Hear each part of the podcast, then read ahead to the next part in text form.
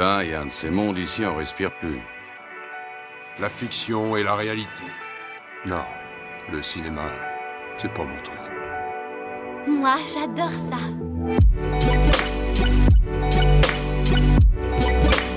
C'est vraiment un navet, ce film. Je trouve bon, moi, ce film.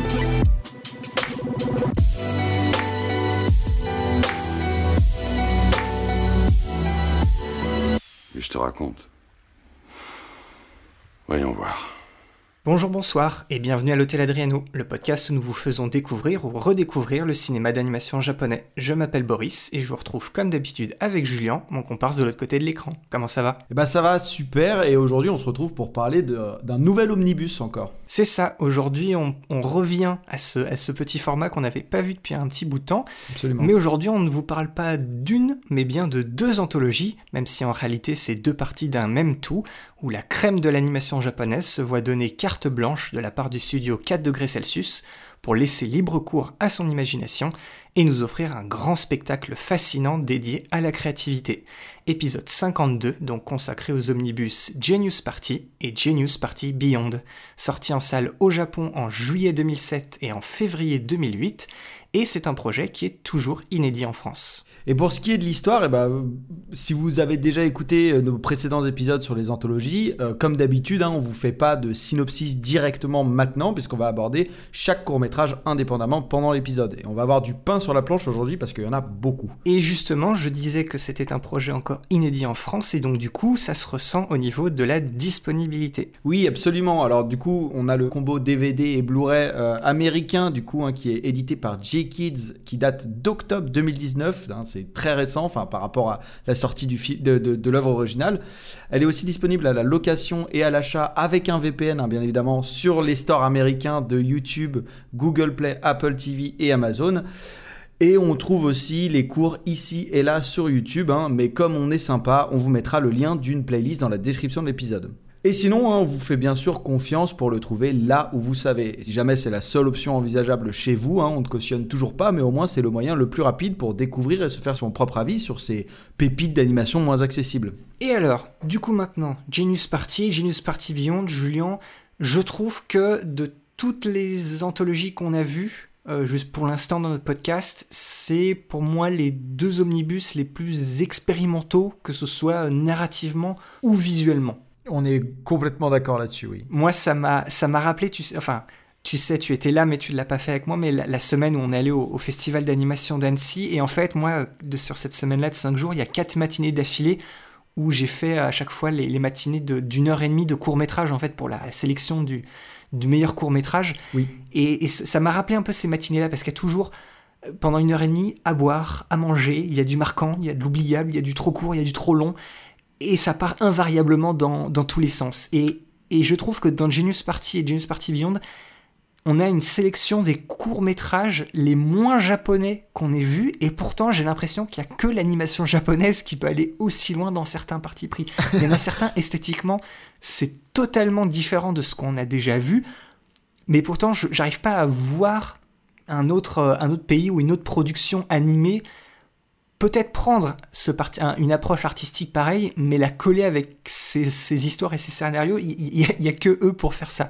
Et, aussi, le, dernier point que j'aimerais mettre en avant dans cet avis, c'est que le, on, va le voir, mais le manque de cohérence thématique ou visuelle, c'est à la fois la plus grande force du projet, mais je trouve que c'est aussi sa plus grande faiblesse, parce que c'est une, une double anthologie où c'est clairement, clairement inégal. Ça, ça reste un package et une proposition fascinante, mais sans ce- cette idée de fil rouge ou justement un nombre de courts-métrages réduit où on peut peut-être plus euh, peut-être s'accrocher sur certains détails. Moi, je pense à, Memories qui avait pas vraiment de fil rouge, mais les trois courts-métrages étaient suffisamment forts et aussi suffisamment longs pour qu'on s'en souvienne. Là, on va voir, il y en a beaucoup. Et c'est pas. Les, les hauts sont très hauts et les bas sont très bas. Mais donc voilà. De toute façon, on va, on va en discuter. On va en discuter beaucoup quand on parlera à chaque fois des, des courts métrages et même dans nos, dans nos C'est quoi ton plan, je pense. Donc, euh, dis- dis-moi toi, qu'est-ce que t'en as, qu'est-ce que t'en as pensé? Je suis, euh, je suis pas mal d'accord avec toi, et c'est vrai que le, rapprochement que tu as fait avec euh, bah, les courts-métrages des festivals d'animation d'Annecy est assez, assez pertinent en fait, puisque euh, bon, alors il faut savoir que du coup, le festival d'animation, euh, les- les- tous les courts métrages qu'on voit au festival d'animation d'Annecy, ils sont, euh, ils viennent de, de quatre coins du globe en fait. Donc effectivement, on n'a pas cette fibre japonaise. voilà, on n'a pas ce point commun japonais à tous les courts métrages. Ça peut venir des pays de l'Est, comme ça peut venir de Suède, de France, de tout ça. Voilà. Donc là-dessus, voilà. Mais on a vraiment ce côté très éclectique en fait. Tout est éclaté et on peut aller dans tous les sens, que ce soit au niveau de la durée, des thèmes, de la technique, voilà, de tout ça. Donc voilà. C'est, très pertinent, je trouve, cette, cette, cette chose, Après, enfin, cette, cette remarque. Après, je suis d'accord et pas d'accord avec toi sur le côté japonais. Je trouve qu'il y en a certains, justement, où c'est très japonais et même c'est très cantonné à un réalisateur. On va y venir. hein. Il y en a certains qui font penser directement Oui. à un réalisateur ou à certaines choses très fortes qu'on a vues dans certains films aussi avant. Mhm. Euh, mais euh, mais il y en a certains aussi au-delà de ça qui euh, arrivent justement à, à repousser, on va dire, ce côté japonais. Moi, je suis un assez gros consommateur de courts métrages en général, d'animation, je veux dire. Et, et c'est vrai qu'il y en a certains où je me dis, oui, ok, à part peut-être Cara Design mis de côté ou genre de truc, on est peut-être sur des choses qui sont euh, voilà. Après, c'est une minorité, mais il y en a certains, oui, où je me dis, euh, ouais, ça pourrait être, euh, voilà, peut-être les, enfin, ils pourraient être complètement pas japonais en fait, cela.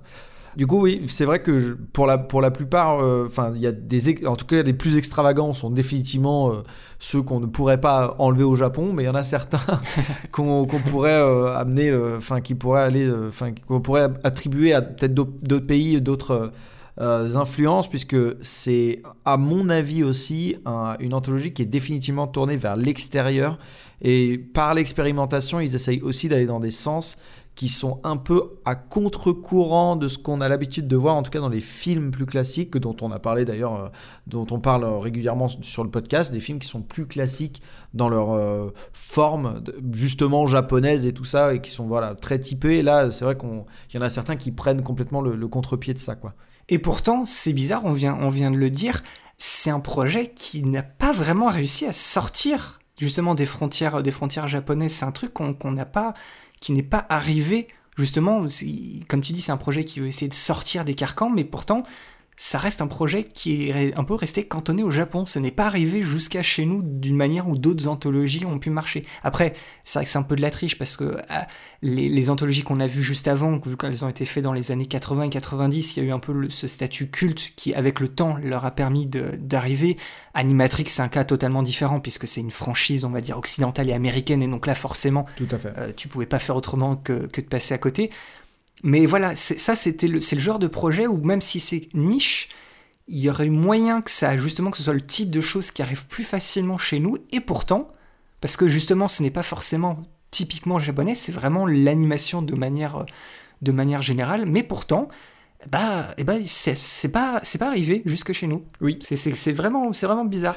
Oui, c'est bizarre, mais parce que certains, euh, en disant, vous, vous devez aller euh, au- à contre-courant et être expérimentaux, certains se sont dit, ok, c'est le principe pour faire n'importe quoi.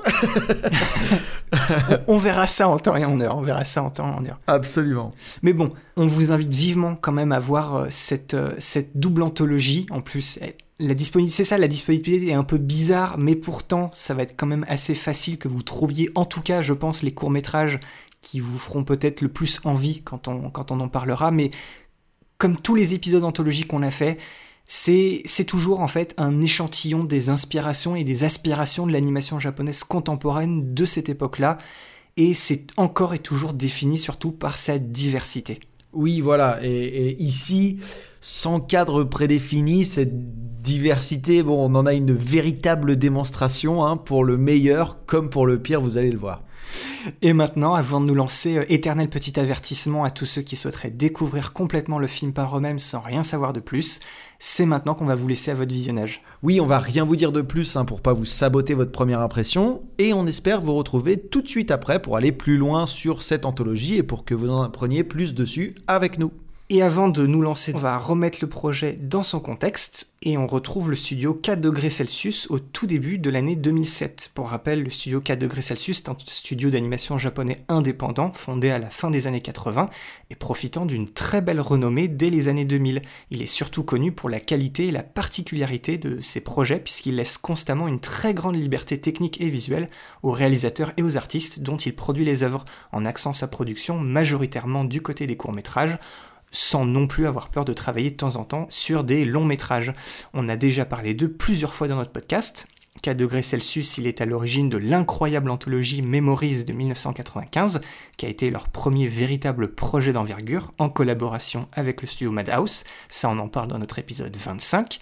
Le studio est aussi derrière le film Princesse arrêtée, réalisé par Sunao Katabuchi en 2001, c'est notre épisode 32. Il a produit plus de la moitié des segments de l'anthologie Animatrix en 2003, qui est clairement le projet qui leur a donné une vraie renommée dans l'industrie et à l'international, ça c'est notre épisode 37. Et c'est aussi ce studio qui a produit deux succès critiques particulièrement uniques dans le paysage de l'animation japonaise et qui ont confirmé cette renommée. Mind Game, le premier film de Masaki Yuasa en 2004, et Amer Béton, réalisé par l'américain Michael Arias en 2006, respectivement nos épisodes 42 et 49. Et entre chacun de ces projets majeurs, le studio 4 degrés Celsius s'occupe constamment avec des projets d'OVA, de génériques d'ouverture, de spots publicitaires ou encore de clips vidéo. Mais après le succès critique majeur d'Amer Béton, le studio décide de faire un retour aux sources en quelque sorte et met en chantier au tout début de l'année 2007 le projet d'une nouvelle anthologie de courts-métrages autour de certains de leurs collaborateurs réguliers et de grands noms dans le paysage de l'animation japonaise. Mais contrairement à leurs précédentes anthologies, il n'y aura pas ici de thématique centrale ou d'univers à décliner. Le studio ici souhaite laisser une liberté complète sur la forme et le fond de tous les courts-métrages aux différents réalisateurs, à la seule condition que la durée soit comprise entre 10 et 20 minutes par court-métrage. À la base, le réalisateur et cofondateur de 4 degrés Celsius, Koji Morimoto, souhaitait explorer à travers cette anthologie le concept du temps et des différentes manières de l'aborder et de le comprendre. Mais c'est très vite l'esprit de créativité qui est devenu le maître mot de ce projet pour tous les réalisateurs afin de stimuler et jouer avec les sensibilités des spectateurs. Le résultat final ayant conservé son titre de travail, Genius Party était censé faire l'objet d'une seule sortie en salle, mais avec 12 courts-métrages d'une durée totale de 3 heures, l'omnibus Genius Party a été finalement scindé en deux sorties. La première le 7 juillet 2007 pour les 7 premiers cours, d'une durée totale d'environ 1h40, intitulée Genius Party, et un peu plus d'un an plus tard, le 11 octobre 2008, pour les 5 derniers cours, d'une durée totale d'une heure 20, intitulée Genius Party Beyond. Et malheureusement, c'est à peu près tout ce qu'on sait sur ce projet, parce qu'à part des diffusions dans certains festivals spécialisés à la fin des années 2000 et pendant les années 2010, Genius Party est un projet qui n'a pas vraiment dépassé les frontières japonaises. Et ce n'est que grâce au fameux combo DVD Blu-ray américain de J-Kids sorti en 2019 dont on vous parlait dans l'introduction, que les deux omnibus ont pu réellement devenir accessibles au plus grand nombre en Occident. Mais avec le studio 4 degrés Celsius et les noms qui y sont rattachés, ça nous semblait plus qu'important de vous la faire découvrir, même si c'est clairement un des projets les plus obscurs dont on a parlé à ce jour dans notre podcast. Tout à fait. Et avant, je, on, ralentit encore une fois, mais avant de rentrer dans le vif du sujet, on, on aimerait aussi faire une petite parenthèse très rapide sur une autre anthologie plutôt importante qui est sortie elle aussi entre 2007 et 2008. Elle s'appelle Anikuri 15, c'est un regroupement de 15 courts-métrages d'une minute qui ont été diffusés sur la chaîne télé publique japonaise NHK en trois saisons de 5 épisodes entre certains programmes TV réguliers. Si vous cherchez euh, 15, euh, donc A-N-I espace K-U-R-I 15 sur YouTube, bah, vous trouverez très facilement ces courts-métrages. Et par le biais de l'épisode d'aujourd'hui, on vous y invite aussi grandement parce que vous allez y retrouver pas mal de réalisateurs de Genius Party et Genius Party Beyond, aux côtés d'autres très gros noms de l'animation japonaise. Aux côtés du studio 4 degrés Celsius, il y a aussi des cours des studios Madhouse, Gonzo, Gainax, Production IG, Satellite et Comics Wave Film. Si vous suivez notre podcast depuis un petit bout de temps, ces studios doivent vous dire quelque chose, mais dans Anikuri 15, ce sont les grands réalisateurs de ces studios qui y participent, comme Mamoru Oshii, le créateur de Ghost in the Shell, Mairo Maeda, un animateur clé sur la séquence animée du premier Kill Bill et le réalisateur du double segment La Seconde Révolution dans Animatrix. On a aussi Michael Arias, le réalisateur d'Amer Béton, Makoto Shinkai, le réalisateur de Your Name, mais Anikuri 15, c'est aussi et surtout l'anthologie qui abrite le tout dernier projet animé de Satoshi Kon avant son décès, son court métrage Ohio.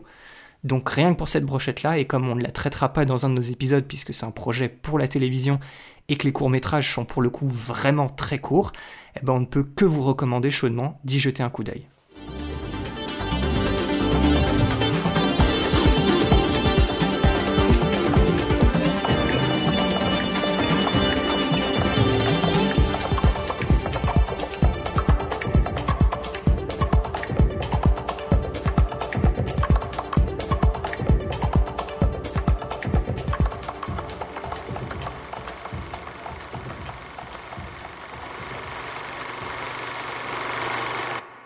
Et maintenant, on revient à Genius Party et épisode anthologie oblige, on va aborder tous les courts-métrages les uns après les autres dans leur globalité. Pas de parties thématiques et esthétiques séparées. Ici, on fait la totale, directe et sans prise de tête. On va commencer avec l'intro hein, de Genius Party, l'anthologie complète. Pour résumer un peu cette intro, on est plongé dans un désert aux côtés d'une créature très, très étrange, ressemblant à un chaman déguisé en autruche, et on suit sa quête et ses interactions avec des sortes de pierres œufs douées de, de conscience avec lesquelles l'espèce d'oiseau semble avoir une relation symbiotique.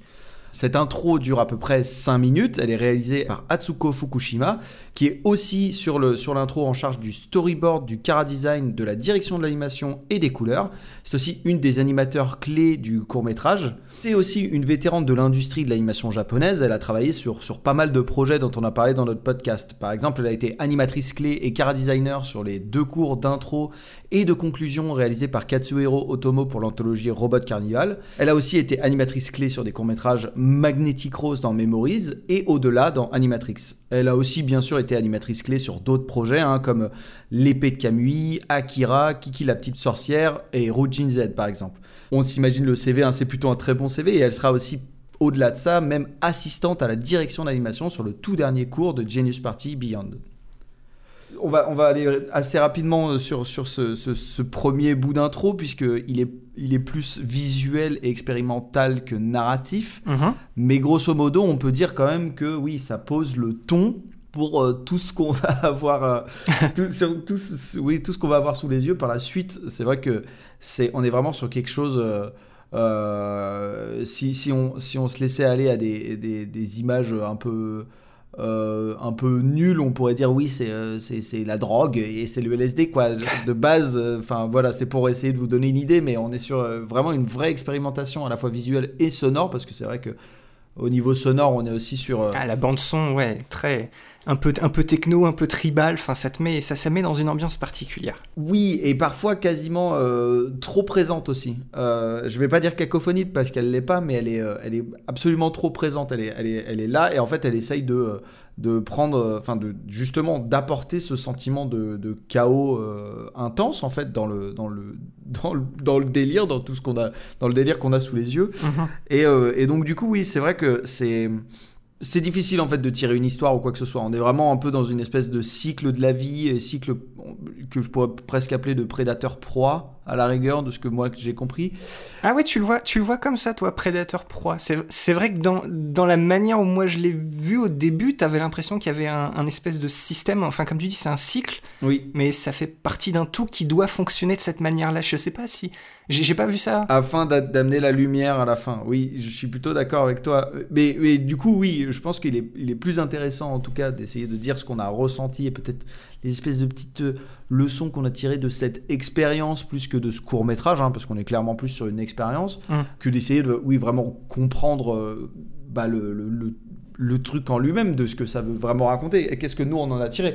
Moi, c'est vrai que pour moi, c'est vraiment ce côté euh, un peu plus le cycle, mais en fait, oui, qui est un cycle que j'appellerais presque alchimique, en fait, au mmh. final, puisque tu sais, genre, c'est vraiment euh, l'œuvre noire, l'œuvre rouge et tout ça au final pour pouvoir changer euh, littéralement. Euh, alors je sais plus ce que c'est la, transformation ultime dans l'alchimie, mais en gros vraiment cette transformation passe par toutes les étapes qu'on a vues, même si ces étapes on peut pas forcément les expliquer parce que oui, oui c'est des cailloux limite smiley qui crée des cœurs et dont euh, ce chaman euh, déguisé en autruche euh, a l'air de, de se nourrir de ces fameux cœurs pour ensuite arriver à quelque chose d'autre. C'est assez fou parce que c'est vrai que là c'est un des, un, des, un des courts métrages où c'est très difficile en fait de parler de ça si on ne l'a pas vu. C'est extrêmement bizarre d'en parler parce que nous on a les images, mais si vous n'avez pas les images, c'est quand même assez particulier. Le, moi, le cara design justement de cette espèce d'oiseau chamanique, tout ça, j'aime beaucoup. J'avoue, c'est un visuel très, très marquant et oh, ça m'a presque même dérangé qu'il parte aussi vite. Heureusement, on le retrouve tout à la fin, donc pour donner justement cette idée de, cycle. Mais une grande partie du, truc, c'est justement sur ces petits, sur ces espèces de petits, de petits cailloux. Et je pensais aussi, par rapport à cette question de la musique que tu disais omniprésente, c'est pour ça aussi que moi j'ai mis dans un coin de ma tête que ça paraissait même presque plus comme un clip. Tu vois, il y a un morceau, et puis on a trouvé des images pour l'illustrer, puis comme c'est de la musique bah, sans parole, c'est de la musique électronique, l'abstraction ça marche toujours mieux. Et donc du coup, c'est ce genre d'essai-là. Mais c'est vrai que si on essaye d'analyser vraiment image par image et concrètement ce qui se passe sous nos yeux, c'est pas, pas là que, que se trouve l'intérêt. Il faut prendre le truc dans sa, dans sa globalité. Absolument. Tu parlais aussi de retrouver l'oiseau à la fin. Je précise que c'est bien la fin de l'intro. Parce oui. que là, on est vraiment sur quelque chose... C'est vrai. Que justement, cette intro... Euh, voilà, parce que ouais, c'était ça aussi dont je m'attendais de cette intro, c'est que je pensais qu'elle allait un peu faire le pont entre, soit entre les différents euh, courts-métrages, soit en tout cas revenir à la fin, en tout cas de Genius Party, puisque maintenant on est sur deux œuvres séparées entre Genius Party et Genius Party Beyond. On viendra plus tard hein, sur Genius Party Beyond, bien sûr, mais il faut savoir qu'à la fin de l'œuvre Genius Party première du nom, on n'a pas de segment de conclusion. Donc on a vraiment ce début, ce début d'ailleurs dans lequel le premier vrai court métrage, enfin véritable court métrage, hormis l'intro du coup, euh, arrive. Il arrive il est introduit par un zoom dans l'œil d'une des pierres euh, à la fin de l'intro. Donc on se dit qu'on est dans cet univers-là et qu'on va et nous qui avons du coup un peu l'habitude de euh, Mani Mani, de, euh, de, bah, de, Robot Carnival aussi, qui justement crée une espèce de, contexte, on va dire, un peu loufoque, hein, bien évidemment, dans lequel tous les autres vont se passer. Ici, on n'a pas forcément, on retrouve pas en tout cas cette espèce de, fil rouge, même si, bien évidemment, fil rouge, il n'y en a que très peu dans toutes les anthologies, mais en tout cas, c'était un prétexte, quoi. Et à mon avis, parce qu'il n'y aura pas grand-chose plus qu'à dire que ça, ce que tu disais au, niveau justement de la symbolique et tout ça, vu qu'on a parlé que l'anthologie, justement, n'a pas vraiment de thématique qui la relie, mais je trouve que justement, pour le début, et peut-être vers la fin, et encore, mais au moins pour les deux premiers, il y a toute cette, euh, cette question, toute cette symbolique par rapport à la, création et à la pensée créative.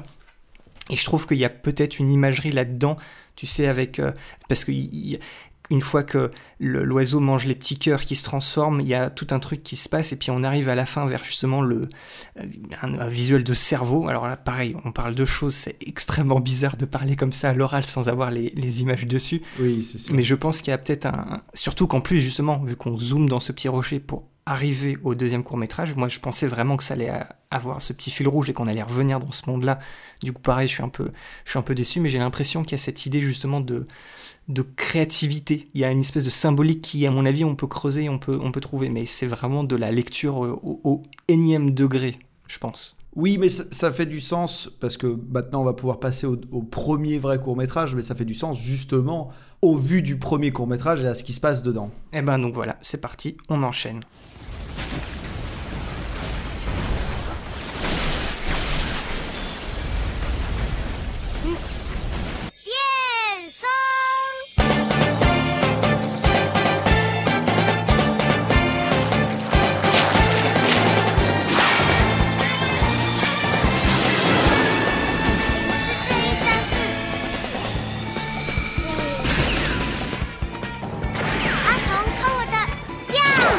Et donc le deuxième court métrage, ou vraiment le premier avec une longueur, euh, on va dire, assez importante et un vrai, une vraie histoire, il s'appelle Shanghai Dragon. C'est, on retrouve un, jeune garçon chinois, un peu euh, souffre-douleur de ses camarades de classe, et il découvre dans la cour un, étrange objet qui vient de s'écraser littéralement euh, juste à côté de lui. C'est un appareil futuriste qui en fait lui permet de donner vie à ses dessins.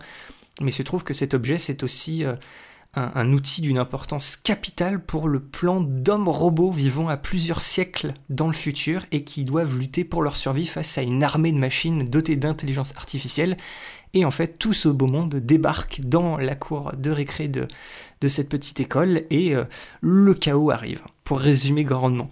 c'est un, un, cours qui fait 20 euh, minutes, il est réalisé par Choji Kawamori, il est aussi en charge du script et du mecha design, Et ce dernier point, c'est très logique parce que euh, Kawamori, c'est potentiellement le mecha designer le plus connu et le plus influent de l'animation japonaise. C'est le créateur de la saga Macross, sur laquelle il a travaillé sur tous les projets de films, de séries et d'OVA, et sur laquelle il travaille toujours en tant que mecha designer aujourd'hui, tout en étant à la tête du studio qui gère un peu tout ça, le studio Satellite.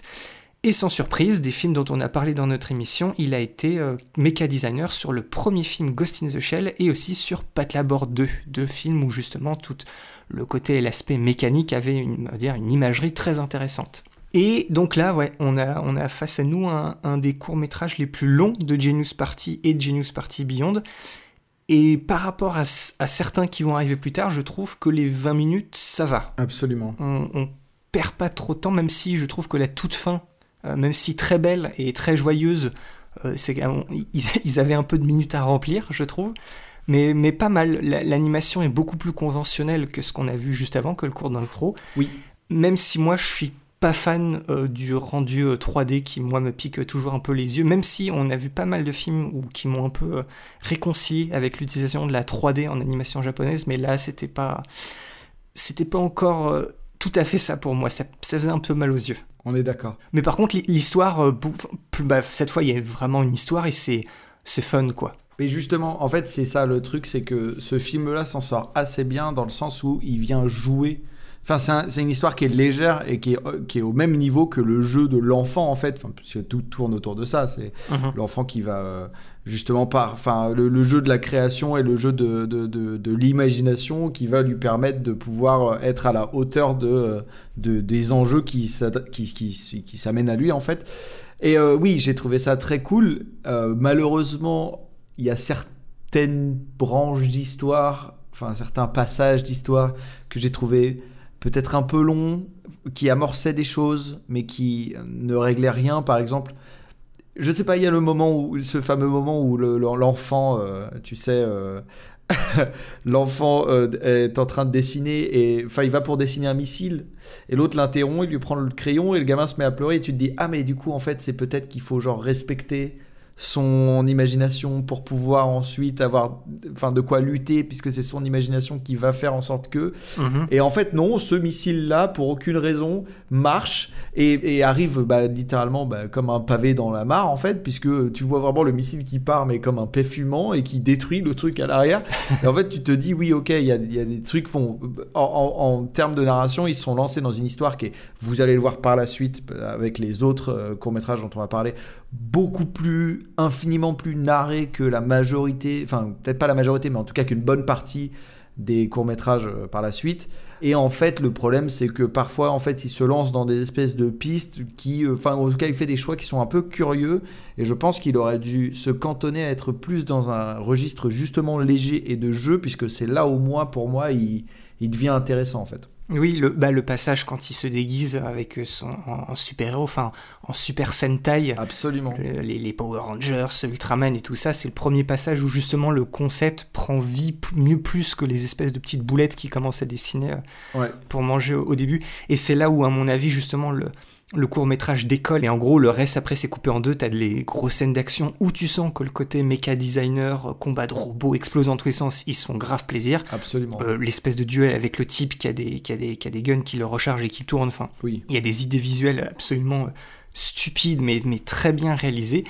Et comme tu dis, il y a ce coup du, du pétard mouillé fin, qui ferme ça. Et après, on a ces, ces deux petites dernières minutes avec sur ce dos de dragon euh, multicolore très beau avec justement le côté plus, je trouve justement comme tu dis, plus, plus enfantin, plus créatif, plus sympa. Mm. Et t'as l'impression que c'est deux idées un peu qui viennent se taper dedans pour former un truc de 20 minutes qui est pas forcément plus cohérent que ça. Mais comme tu dis, il y a des fois ils veulent amorcer des trucs, mais en fait on s'en fiche. Et puis tout est remplacé par justement ces scènes d'action euh, absolument. assez extravagantes. Mais c'est mais en fait c'est celle-là qui donne tout le sel euh, du, du, film. Et après en fait moi je trouve que vraiment le meilleur moment du film et où j'ai vraiment commencé parce que ça avait un peu mal commencé avec moi parce que après il faut savoir que déjà que en termes voilà d'animation japonaise on sort de Piano Forest où déjà c'est déjà un gamin qui se fait bully à l'école. Là, premier court métrage, gamin qui se fait bully à l'école.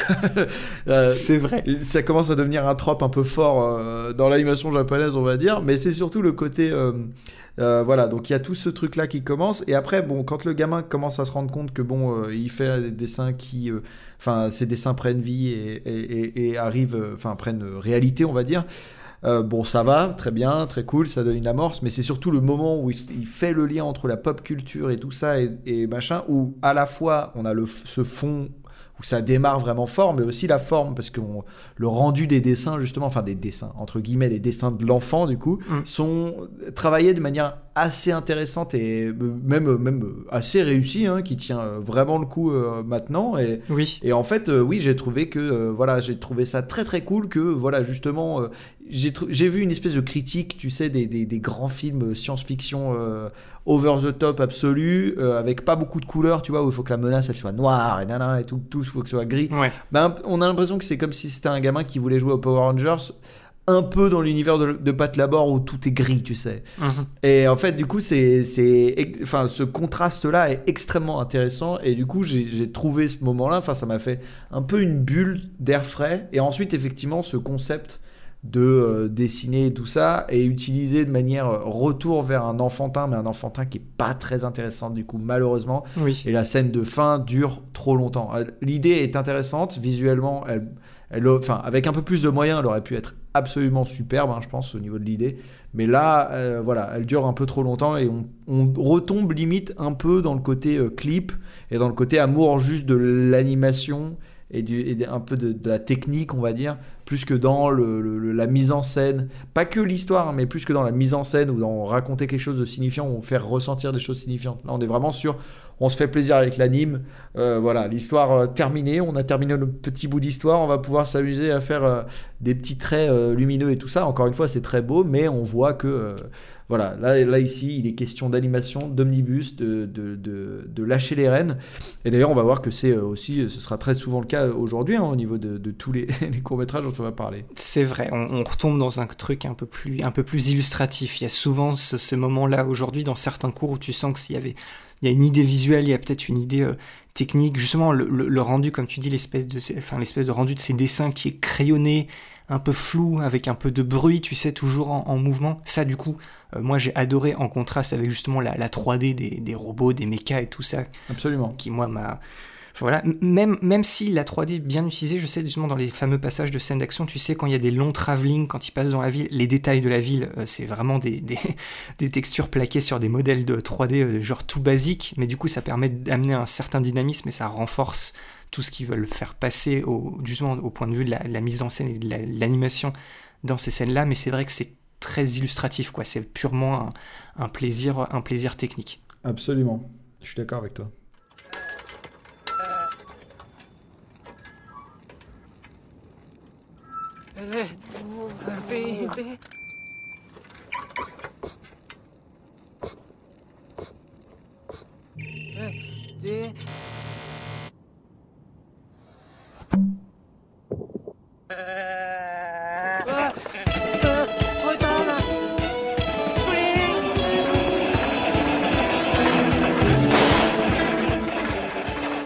C'est parti pour le troisième court métrage, à savoir, je vais, essayer de bien le prononcer, mais Death Tick 4.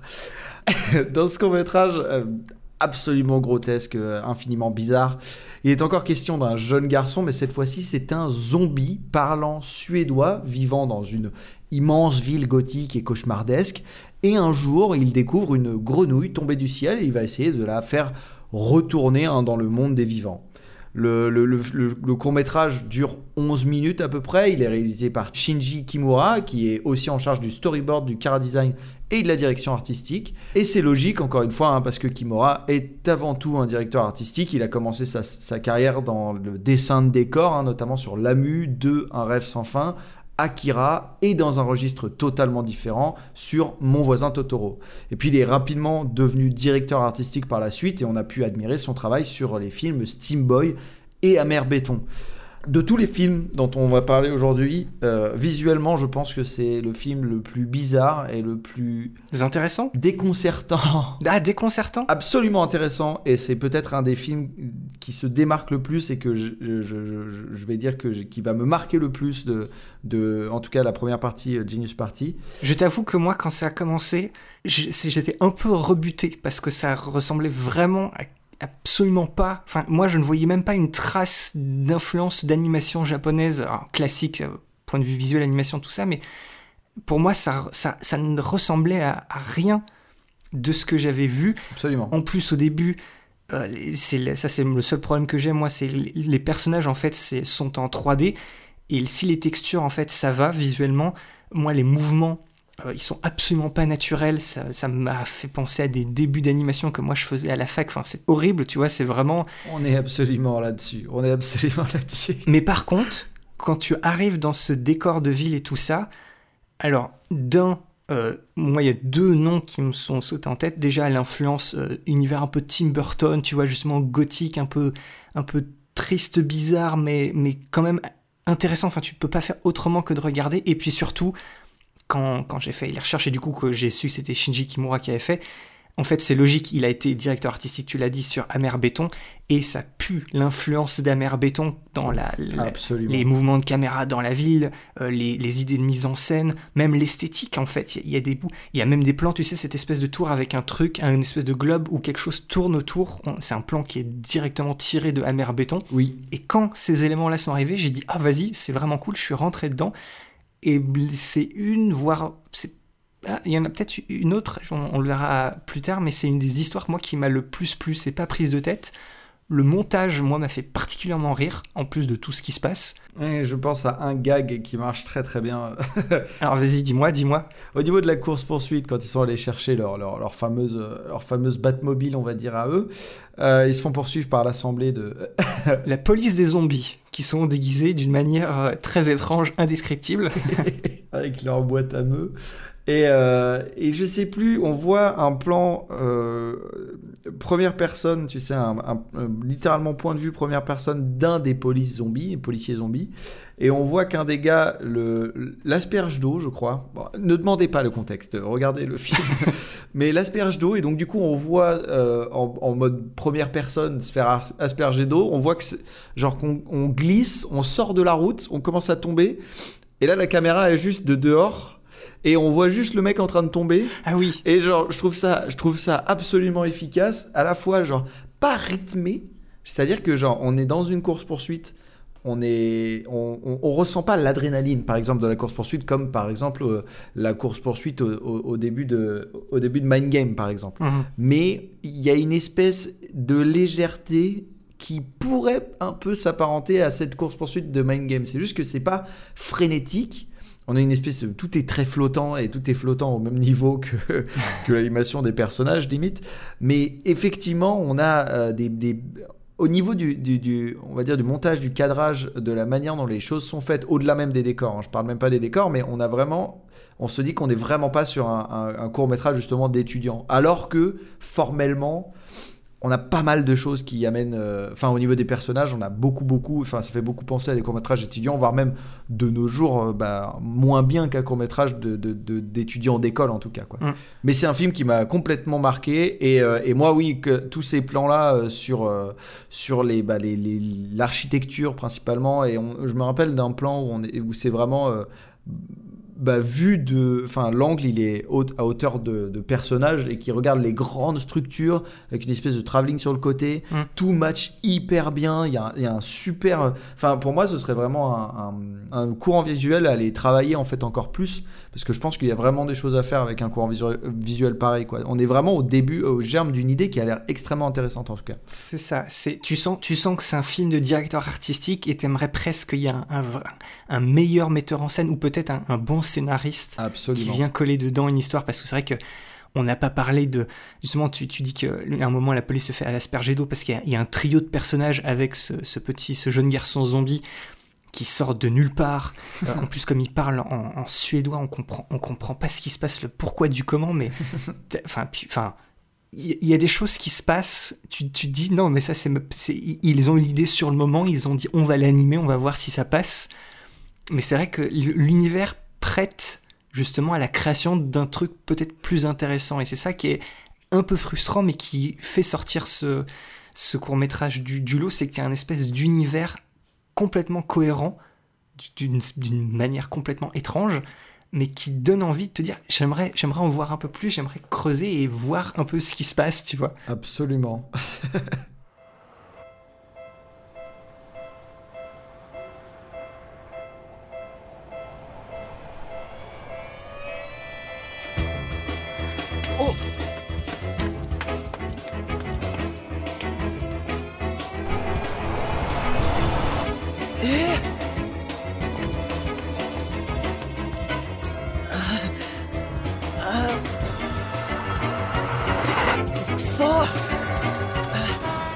qui nous emmène donc au quatrième court métrage qui s'appelle Doorbell. C'est, euh, pour vous résumer, c'est euh, l'histoire d'un jeune homme, d'un jeune étudiant qui en fait va devenir, sans qu'on sache pourquoi ni comment, il devient invisible aux yeux du monde, mais pas totalement invisible parce qu'en fait le monde ne voit qu'un double de lui-même, un autre lui, alors que lui on ne le voit plus.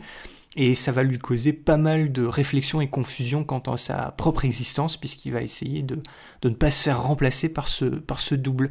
C'est un cours qui fait euh, à peu près 11 minutes. Il est réalisé par euh, Yoji Fukuyama. Il est aussi animateur clé et en charge du script, du storyboard et du cara design sur son court métrage. Et c'est son premier projet animé parce que Fukuyama c'est avant tout un mangaka qui est connu principalement pour des récits plutôt décalés comme par exemple dans son manga Don Giovanni où il a transformé Mozart en un personnage féminin. Et là moi, le concept de base m'intéressait. Le tout début, j'ai dit ah, je veux voir où ça veut aller. Sauf que je trouve que c'est une histoire qui n'a pas vraiment de sens et en pire que ça, c'est en fait c'est très creux. Il y a que la fin où il y a une espèce de vague explication, début de réflexion, mais c'est tout en fait. Et tu te demandes pourquoi. Juste euh, pourquoi. Donc euh, moi c'est c'est le c'est le court métrage de la déception.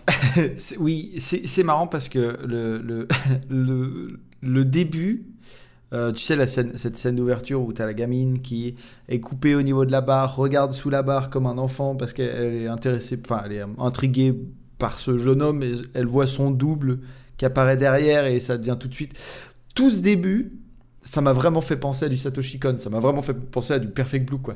Mmh. Et donc, de, de voir ça, je me dis, bon, ok, euh, ça va mener à quelque chose d'intéressant et tout ça. Et je me suis dit, ok, on va peut-être avoir un, voilà, une espèce de, je sais pas, en tout cas de, de, de, de, vol, de peut-être de voltige un petit peu, euh, voilà, un petit peu farfelu et tout ça. À ce niveau-là, en fait, on va rester dans une espèce de, prise d'identité, de tout ça. De, on, va, on va retravailler un peu le truc, mais de manière un peu plus rapide. je m'attendais à un truc un peu percutant, et en fait, on est sur le côté très blanc, très plat, mmh. très tout ça d'un truc qui est faussement hein, Satoshi Kon, mais c'était moi un truc que, du coup qui était devenu une attente en fait au fur et à mesure. Mmh. Et en fait, qui a, qui a porté sur rien du tout. Et en fait qui euh, me laisse à certaines interprétations comme euh, le côté enfin à quoi est quoi est dû son double et est-ce que c'est dû à euh, justement les regrets le fait que du coup les regrets de s'être comporté d'une manière ou de l'autre avec le fameux mec qui revoit trois fois et qui fournit des versions différentes à tout ça ou j'en sais rien. Enfin bref. C'est très bizarre. Soit je suis complètement passé à côté soit voilà. Et, oui il faut dire que euh, voilà euh, visuellement non plus le film ne s'en sort pas non plus très bien. Je, ne sais pas si tu si es d'accord avec moi Boris ah bah oui oui oui. C'est l'animation cette fois on est sur un style plus euh, traditionnel. Absolument. Mais la, qualité de l'animation est, pas folle. C'est vrai que en, tant que mangaka le cara design est quand même particulier. Il est pas passe partout les, justement les expressions des, des personnages sont assez intéressantes. Je trouve que ça vu que c'est son premier projet animé, la mise en scène est pas folle, mais son choix de plan et la composition de ses plans, et je trouve, est toujours de bonne qualité. Et là, je pense qu'on sent le côté mangaka qui réfléchit, tu sais, case par case. Oui. Mais, euh, mais, mais voilà, au niveau de l'animation, toute bête, c'est pas, c'est pas ça. C'est le retour du fléau des véhicules 3D pour faire des économies. Ça, c'est, de toute façon, tu, vois ça, tu dis, ah d'accord, ok, on est dans ce genre de, de court-métrage-là. Et puis, puis ouais, c'est ça, le, problème, c'est que le, rythme est, est assez lent ça rend pas service justement à cette histoire qui est déjà très creuse. Comme tu le dis au début, on peut penser que ça va partir sur un, côté peut-être psychologique, peut-être un peu thriller, tu vois, parce Absolument. que c'est- cette vision, enfin ce- cette espèce de regard un peu écarquillé de ce double qui sourit, c'est un peu, un peu flippant, mais on va, on va rien en faire de plus. Mais ouais, c'est pas, c'est- pas la folie, c'est pas la folie. Voilà, donc 11 minutes qui sont ressenties plutôt comme 15, Mm. Mais dont on peut pas forcément dire beaucoup de choses, à part, voilà, essayer de le voir, et si jamais vous, avez une, espèce de théorie hein, sur ce qui se passe dedans, bah écoutez, on serait ravis d'avoir, euh, de pouvoir en parler avec vous.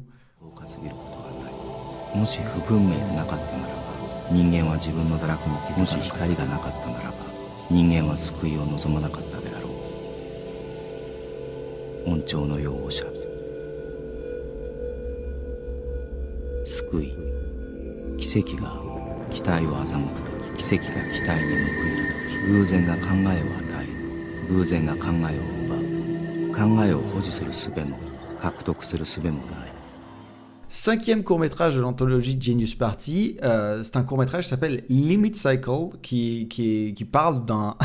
Qui parle, entre guillemets, vous allez voir pour la suite. qui parle beaucoup qui parle d'un employé de bureau qui est piégé dans un cycle infini de travail et qui part donc dans une ex- exploration existentielle du, monde à travers un montage hallucinatoire. Le, le film dure 20 minutes. Il est réalisé par Hideki Futamura, euh, qui est animateur clé dessus, mais aussi en charge du script et du storyboard. C'est encore un animateur qui bosse depuis longtemps dans l'industrie et toujours sur de gros projets. Il a été assistant du directeur de l'animation sur le court métrage Présence dans l'anthologie Robot Carnival. Il a été animateur clé sur Akira, Venus Wars, Perfect Blue et le court métrage Stink Bomb dans l'anthologie Memories. Et c'est aussi un membre important de l'équipe artistique de l'anthologie Animatrix, puisqu'il a été animateur clé sur deux des neuf segments, à savoir Au-delà et Une histoire de détective. Et sur les deux parties de la seconde Renaissance, il a travaillé en tant qu'assistant cara designer et directeur artistique. Alors, comment, Que dire sur ce court métrage comment aborder celui-là? Ben, je dirais déjà que je pense que ça va être le court vraiment le, le, bah, le court métrage un peu le plus clivant euh, parce que il f- on a vraiment droit à une, une vous allez tout de suite savoir de quel côté je suis mais on a vraiment droit à une méta réflexion euh, sur euh, le métaphysique et le- voilà c'est très voilà. Donc soit vous êtes dans cette côté réflexion métaphysique nanana sur euh, Dieu, le monde, l'univers, tout ça, soit pour d'autres, euh, ça devient très vite prétentieux et ennuyeux et euh, potentiellement, pour moi en tout cas, c'est le cours le moins, intéressant des deux omnibus. Et on répète, euh, c'est 20 minutes de réflexion métaphysique. euh, et, ces 20 minutes, en termes de forme, formellement, on est vraiment sur des gros plans, euh, des. Alors il y a des morphes qui sont très jolis, mais je vais, on va y revenir. Mais il y a, on est vraiment sur un gros plan d'un personnage euh, sous multiples, sous multiples angles de son visage, superposé avec euh, des, des- des choses, une réalité numérico-sensorielle et et, euh, et lui qui parle sur un ton relativement monotone pendant 20 minutes. Monotone tout court. J'essaye, j'essaye, boys. ah non, mais là, il faut comprendre que c'est très dur parce qu'effectivement, c'est 20 minutes. C'est sur les 20 minutes, c'est peut-être euh, 17 minutes de trop parce qu'au bout des trois premières minutes, on comprend dans quoi on s'embarque. Comme dit Julien, il parle de façon monotone et en fait, ce qu'il raconte, après euh, quelques petites recherches, il faut savoir que c'est juste des, il répète des extraits euh, de, de- de- du livre Pensée de Blaise Pascal. Et, mais ça tourne très vite en rond. On a l'impression des fois qu'il se répète on, un moment, on n'écoute plus ce qu'il dit et on essaie de faire attention aux images, mais c'est des mélanges justement de, de, de- de- on dirait presque de photos de villes, de, de, glitch, euh, de, de, de surimpression de, de textes et de, et, de, et, de, et de croquis ésotériques un peu médiévalistes justement sur euh, justement on- tu parlais d'alchimie au tout début mais tu as ce genre de, de croquis là et puis voilà c'est un, un montage constant d'images un peu en flash là-dedans. Et des fois l'image correspond à peu près à ce qu'il raconte mais la plupart du temps c'est pas ça Euh, c'est c'est ça, c'est sur 20 minutes, c'est presque 20 minutes de trop en fait. C'est hyper prétentieux. Ça, moi, ça me rappelle certains projets que on faisait dans, à la fac dans ma, dans ma licence où il y avait tout un délire justement sur le rapport entre le virtuel, la philosophie et tout ça, mais c'était toujours, tu sentais que c'était d'une prétention, que c'était, c'était Et déconnecté, oui, bien sûr. balancer des mots et enfin, tu vois, c'est le genre de choses.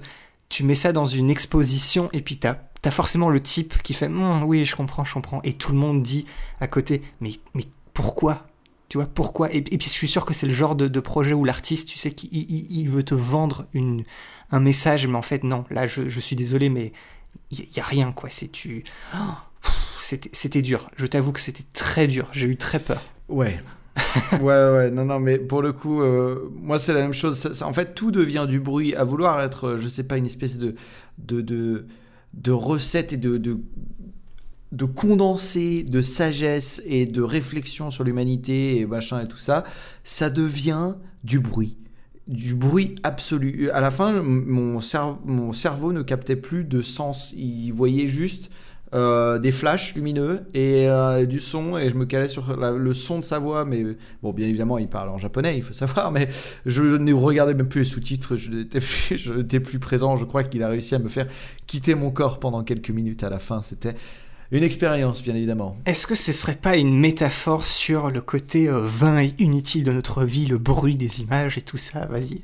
Absolument, absolument. Mais il faut savoir aussi, hein, parce qu'on en parle comme ça, comme si voilà, c'était euh, comme si on était sur une, un choix narratif euh, douteux. Il faut savoir que sur le DVD Blu-ray, il y a aussi une version purement visuelle et musicale, c'est-à-dire aucune voix de ce court métrage. C'est une expérience, vous vous en doutez bien, qui est totalement différente. Mais je pense que 20 minutes, ça reste quand même beaucoup trop long. Il y a, y a certains, il y a certains cours où, on va le voir, ils sont toujours à peu près entre 15 et 20 minutes. Il y a vraiment que seule celle d'intro qui est vraiment très rapide. Mais il y en a certaines qui auraient pu piocher dans ces, dans ces 20 minutes pour essayer d'agrandir et de grossir un peu ce qu'ils racontaient. Mais là, c'est vraiment... euh, de- je, je pense que dans, on, l'a dit au début, dans Genius Party, il y a 7 courts-métrages et dans Genius Party Beyond, il y en a 5.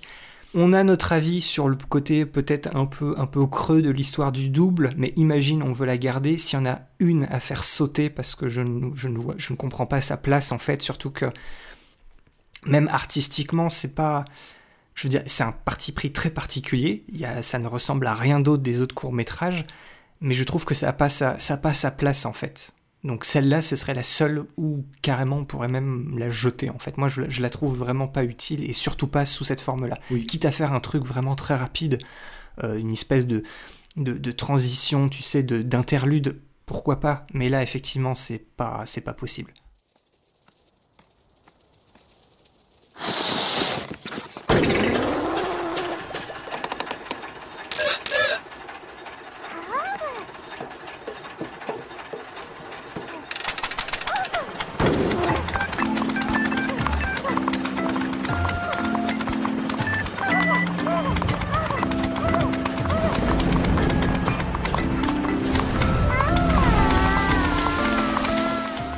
Mais heureusement arrive le sixième court métrage qui s'appelle Happy Machine. Euh, C'est l'histoire d'un bébé qui découvre que l'espèce de nurserie très étrange qui l'entoure est entièrement fausse et il décide de partir explorer le, du coup le véritable monde qui l'entoure et il va rencontrer euh, d'étranges personnages et des créatures tantôt amicales, tantôt terrifiantes. Donc lui, il dure, euh, le court métrage il dure 15 minutes et il est réalisé par Masaki Yuasa. Il est aussi directeur de l'animation et en charge du script, du storyboard et du chara design.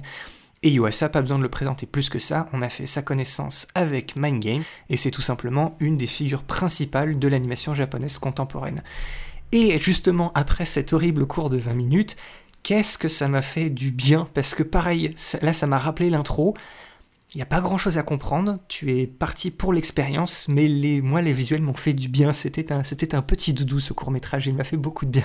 Absolument, je suis d'accord avec toi. Et puis, euh, il m'a fallu. euh, Je savais que USA était dans la liste des réalisateurs de, Genius Party, mais je savais pas où est-ce qu'il était placé, dans, dans, dans quel ordre il était placé. Euh, les premières euh, images, quasiment les premières images du. Du, du, du, du court métrage, je me suis dit, ok, c'est USA, il est là. il est, Il est là. il est là puisque oui, il a, il a toujours cette faculté déjà. Il a ses traits, il a son chara design, euh, on va dire relativement typique. Euh, il a sa manière de représenter aussi les proportions et les, les angles de caméra et tout ça euh, qui sont voilà qui, qui sont très notables chez lui. mais il a toujours aussi ce mélange aussi avec la 3D et tout ça, et c'est un mélange qui fait toujours de manière très Enfin, pas que 3D d'ailleurs. Il a des collages, il a des voilà des vidéos en live action qu'il met en- au milieu de, de, son anima- enfin, de ses animations. Et en fait, euh, voilà, il a toujours ce côté très léger, joueur, euh, de pouvoir euh, voilà mélanger tous ces univers-là, enfin tous ces, ces choses-là et faire des- ce côté patchwork dont on parlait dans Mind Game justement. Ça m'a fait penser ce, ce court, ce court métrage là avec tout ce, ce, ce focus sur la un peu l'émerveillement mais aussi les, les- les craintes les espoirs de l'enfance il y avait il y avait une petite vibe euh, prince du le, le petit prince de Saint-Exupéry je trouve à, à certains moments Absolument. tu sais surtout avec le, le- le passage avec cette espèce de d'immense gi- girafe je ne sais quoi blanche tu sais qui avale des petits intestes et puis tu as ce, ce plan où il marche de côté tu sais Oui. où tu as l'impression que c'est vraiment la, la balade heureuse après après un moment plutôt un peu flippant avec l'espèce de petite créature en feu où tu te dis c'est un ami c'est pas un ami Oui. et au, au début oui il y a des passages euh, surtout le passage de la sortie de la nurserie moi c'est presque une fabrique à cauchemars Oui, on est d'accord. et après tu as tout ce délire beaucoup plus beaucoup plus lumineux beaucoup plus euh, beaucoup plus joyeux From Truman Show to Petit Prince. C'est ça. Mais, mais je trouve aussi, et là je, trouve, je pense que c'est la force d'avoir quelqu'un comme Yuasa qui justement s'amuse avec l'animation, mais qui arrive toujours à créer une histoire, on va dire un petit truc qui te fait réfléchir. C'est qu'au début je pensais que ça allait être comme l'intro, que ça allait être un, un bon délire à pas vraiment chercher à comprendre. Hmm. Mais la, la dernière petite séquence de fin, où en fait, on, enfin, de ce que moi j'ai compris, on retrouve ce bébé qui a du coup maintenant vieilli, Oui. qui revient sur le- l'espèce de nurserie qui du coup enfin, rentre dedans, ne fait plus qu'un avec ça lorsqu'il découvre qu'il y a un nouveau petit bébé à l'intérieur et on dirait qu'il lui, je sais pas, il lui donne de l'énergie pour que la machine reparte et du coup on revient sur l'idée d'un d'un cycle, tu vois justement de. Et puis là c'est le cycle on va dire plus générationnel, mais euh, voilà, moi je fais le lien avec, ce, avec ça, avec le, le cours de l'intro. Je pense qu'il y, a des- il y a des échos à faire en fait. Absolument, je suis tout à fait d'accord avec ça. Avec des, petits, des petites créatures et tout ça. Enfin, pareil, il y a, il y a beaucoup, de, il y a beaucoup de, de choses réminiscentes. Absolument. Moi, je, je, je vais faire un stretch un peu fort, mais ça m'a un peu fait penser à, à- à la question de la paternité, en fait. Mhm. Puisque j'ai l'impression que ce gars-là, enfin, ce gars, je dis gars parce que c'est le, le bébé qui est maintenant devenu grand, euh, a ramené, euh, voilà, tout ce qui est, euh, tout son bagage de, de, comment on appelle ça, bah, de vie, en fait, et a Mhm. justement créé ces petites.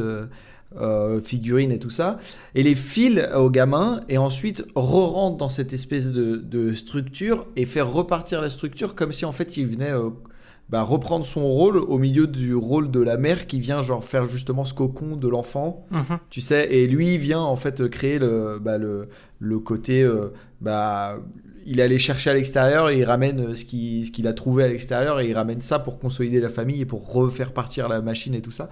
Je trouvais ça très fort et en fait ça laisse aussi euh, penser au fait que euh, son père lui aurait genre quitté la machine ou se serait fait gober par la machine ou aurait quitté ses fonctions et le gamin aurait dû bah, vivre, enfin apprendre tout sur le tas. À, à la fois cette idée-là, euh, bah, l'idée enfin, de, la, de la beauté du monde et le côté petit prince, mais aussi l'idée de la mort qui le suit un peu partout, quoi. Et donc du coup, voilà, c'est un peu, j'ai un peu aimé, j'ai beaucoup aimé le cycle. Il y a beaucoup, encore une fois, on est chez Yuasa, donc il y a plein de choses à décortiquer tout le temps, mais genre on sent vraiment qu'on arrive sur quelque chose de qui a pas forcément été réfléchi, mais qui a été ressenti à un moment et qui a été recraché là sous forme de couleur et sous forme de, de lumière, quoi. Mm. Et j'ai, enfin voilà, moi j'ai beaucoup aimé encore euh, Yuasa puisque je, je, je retrouve la sensibilité qui m'a déjà beaucoup charmé dans dans Mind Game en fait. Non, mais c'est ça, c'est c'est peut-être un des cours avec le plus de- d'identité forte en fait, parce que les, tous les autres artistes, alors sauf pour le cours qui va arriver après, mais ça on en reparle, et puis pour certains cours de, de Genius Party Beyond, mais c'est. La plupart des artistes, justement, c'est des animateurs clés, c'est des gens qui ont bossé sur d'autres projets, qui, et pour la première fois, ils ont l'occasion de, de, bah, de réaliser quelque chose, mais là, c'est ça, c'est comme tu l'as dit, tu savais qu'il y avait Yuasa dedans, mais même si tu ne savais pas qu'il y avait Yuasa dedans, peut-être que tu te serais posé la question devant ce court métrage là, tellement tu vois, il y, a une- il y a une patte visuelle, tu sens qu'il y a une personnalité derrière, derrière ce court métrage. Absolument. Et, et, et, et comme tu le dis, c'est vraiment très cool en fait. Vraiment, voilà, cette petite séquence de fin te fait a posteriori penser à tout ce que tu as vu et puis du coup tu peux trouver plein de, symboliques, de, de, de grilles de lecture en fait par rapport à ces thèmes de la, famille, cette symbolique de la famille, c'est un des cours les plus intéressants. Tu penses qu'au début ça va être un truc tout mignon, juste purement visuel, et voilà, il arrive à te raccrocher les wagons, tout ça, avec juste une petite séquence où tu dis ah oui en fait, il y avait, il y avait, il y avait une idée derrière. Enfin, en tout cas, on peut en tirer du sens plus que un, immense mélange de- d'images qui clignotent et tout ça avec euh, de la philosophie en, en arrière-plan. Ça marche beaucoup mieux en fait. Par contraste, c'est en mettant ces deux courts métrages là côte à côte, c'est vraiment encore plus flagrant que l'autre. Euh, c'est- du vide quoi. Absolument. C'était du vide alors que là voilà, t'as as un truc qui est justement visuellement beaucoup plus simple, beaucoup plus mignon et qui en fait est beaucoup plus porteur de sens au final.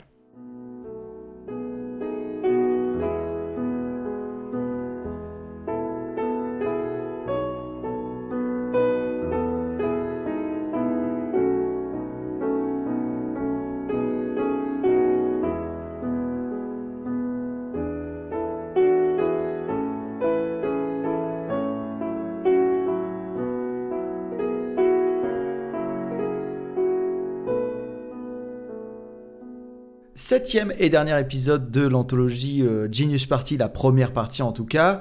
Il s'agit de Baby Blue. On assiste du coup à une tranche de vie douce amère hein, de deux lycéens qui sont amis et on va l'apprendre un peu plus qu'amis, hein, de longue date, s'étant perdus de vue, pendant la dernière journée qu'ils peuvent passer ensemble avant que l'un déménage et soit obligé d'abandonner sa bien-aimée. Le film dure en- aux alentours de 15 minutes. Il a été réalisé par Makoto Shin... Ah non, Sh- Shinichiro Watanabe, euh, qui est aussi en charge du script et du storyboard.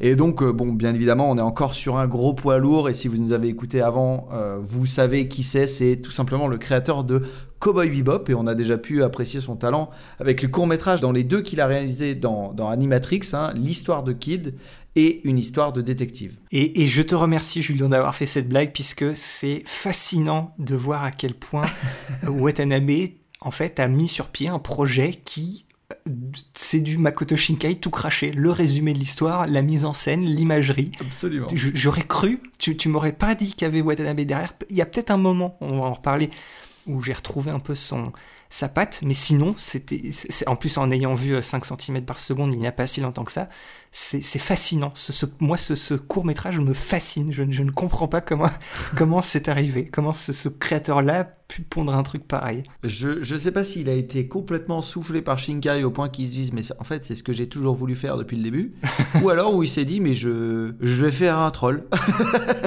je comprends pas et c'est c'est vraiment les premiers plans j'ai dû littéralement mettre en pause euh, le, le visionnage aller voir sur Wikipédia pour me re-regarder la liste et voir si Shinkai était pas dans la liste des, des réalisateurs de, de Genius Party Non, non. et non, en fait, pas du tout. Et, et vraiment, oui, j'ai été euh, complètement euh, sur le moment. Je me suis dit, ah oui, non, mais en fait, c'est Shinkai, c'est Shinkai, c'est pas possible.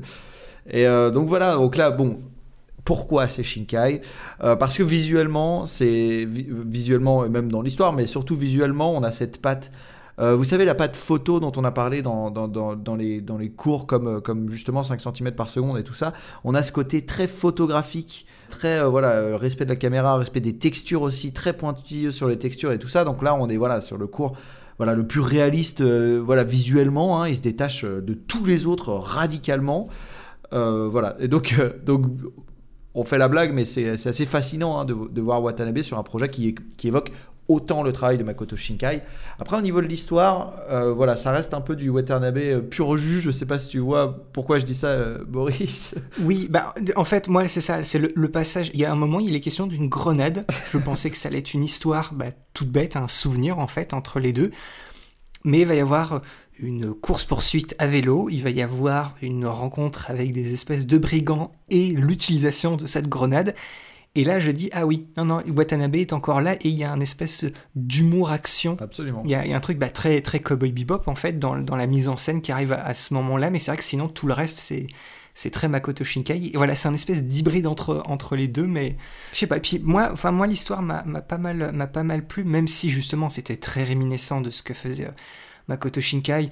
On comprend très bien. euh, en fait, avant de savoir qu'il est obligé de déménager, parce que c'est un peu une révélation de fin, mais tu sens que ce, ce garçon et cette fille, enfin ce garçon veut essayer de, de prendre sa liberté, il veut aller le plus loin possible, il veut pas penser au lendemain, c'est quelque chose qu'il répète tout le temps, on ne veut pas penser euh, Mm. au lendemain, tu sens qu'il veut partir quelque part pour éviter quelque chose. Et il supporte pas aussi qu'on lui dise quoi faire, euh, tout ça. C'est ça, donc voilà, il y a une question peut-être de la peur, de la nostalgie. Il y a cette révélation comme quoi c'est son, c'est en fait il déménage. Le, justement cette scène sur la sur la plage, je l'ai trouvée très belle. Mais moi surtout, ce qui m'a mis un peu des des étoiles dans les yeux qui m'a fait beaucoup apprécier ce court métrage, c'est la fin. On va s'entendre. Avec le, la dernière petite séquence, avec le, la séquence du feu d'artifice. Et sachant que dans la, la culture japonaise, le feu d'artifice, c'est un, un, symbole très connu et très utilisé qui est un peu parle de l'aspect éphémère de l'existence, des moments de la vie et tout ça. Et la manière dont euh, Watanabe met ça en scène avec un espèce. En fait, c'est un faux ralenti. C'est comme s'il avait pris une séquence qu'il avait ralenti, mais comme c'est de l'animation, bah, c'est plus des images fixes. Avec du flou de mouvement entre chaque image, ouais. Voilà, c'est ça, du, du, faux mouvement, mais on garde quand même le, un flou de caméra. Et puis avec le, le visuel, la luminosité des feux d'artifice, moi, moi le, ce final-là m'a pas mal marqué. C'est en fait avec celui-ci, euh, avec bah, du coup Baby Blue et le court métrage euh, qui s'appelle, je retrouve le nom parce qu'ils ont tous des noms extrêmement bizarres. euh, bah, c'est Death Stick 4. Oui. Euh, celui avec les, les garçons zombies, c'est les deux histoires en fait qui m'ont le plus parlé, puis c'est les cours en fait qui m'ont qui m'ont pas mal parlé. Mais là ouais, cette, cette fin de cours était, je trouve particulièrement belle.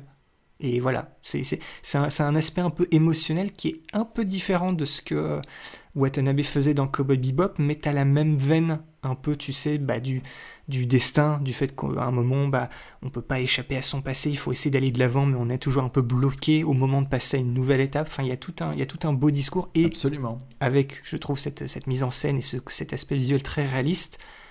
Je trouve que c'est une bonne réussite. Enfin, moi, j'ai beaucoup, beaucoup aimé ce court métrage. Oui, et euh, dans Cowboy Bebop, justement, dans la série Cowboy Bebop, visuellement, il y avait toujours quelque chose que j'avais trouvé euh, relativement. Enfin, il y avait une espèce de double ton. Euh, parfois, ce ton, bah, tu sais, bah, avec Spike, justement, le côté très.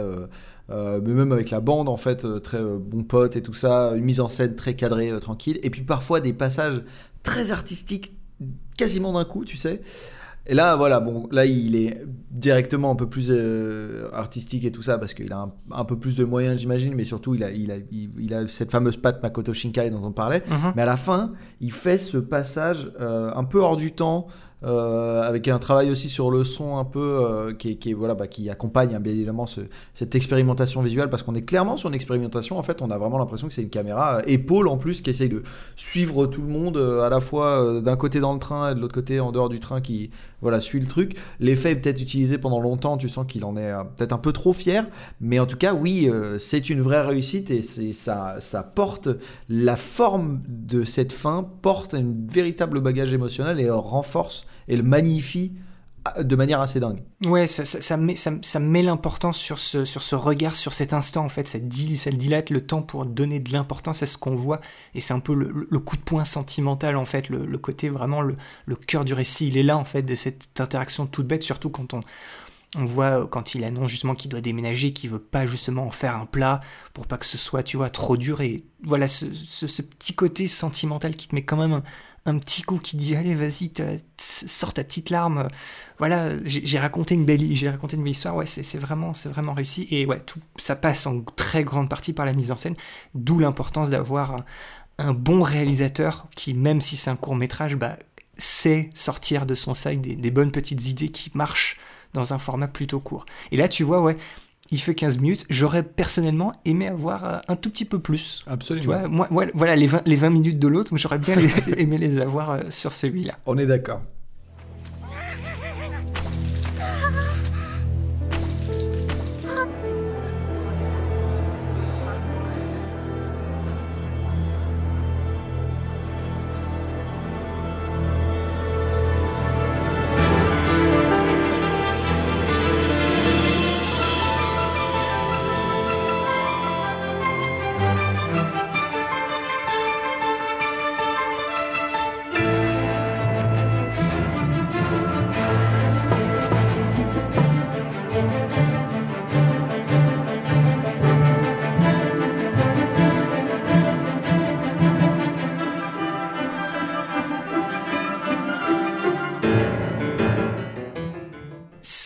Nous amène donc maintenant à enchaîner sur Genius Party Beyond et les cinq derniers courts-métrages. Donc du coup, si on reprend la totalité, on en est au huitième court-métrage, même si c'est le premier de Genius Party Beyond.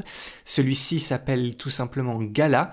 Et l'histoire, euh, enfin, du coup, ce qu'on voit, c'est qu'il y a un, un espèce d'immense rocher qui s'écrase juste à côté d'un village peuplé de, de divinités et de personnages de la mythologie japonaise.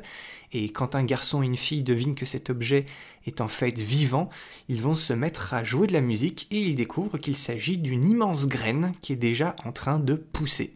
Ce court métrage-là, il fait euh, un peu moins d'un quart d'heure. Il est réalisé par Mairo Maeda. Il est aussi euh, directeur de l'animation et en charge du storyboard et du cara design sur son cours. Et Mairo Maeda, bah, c'est à nouveau un, un, bon vétéran du monde de l'animation japonaise. On, on, a déjà parlé de son CV quand j'ai évoqué son nom et sa participation sur l'anthologie euh, Anikuri 15 dans la partie contexte de l'épisode.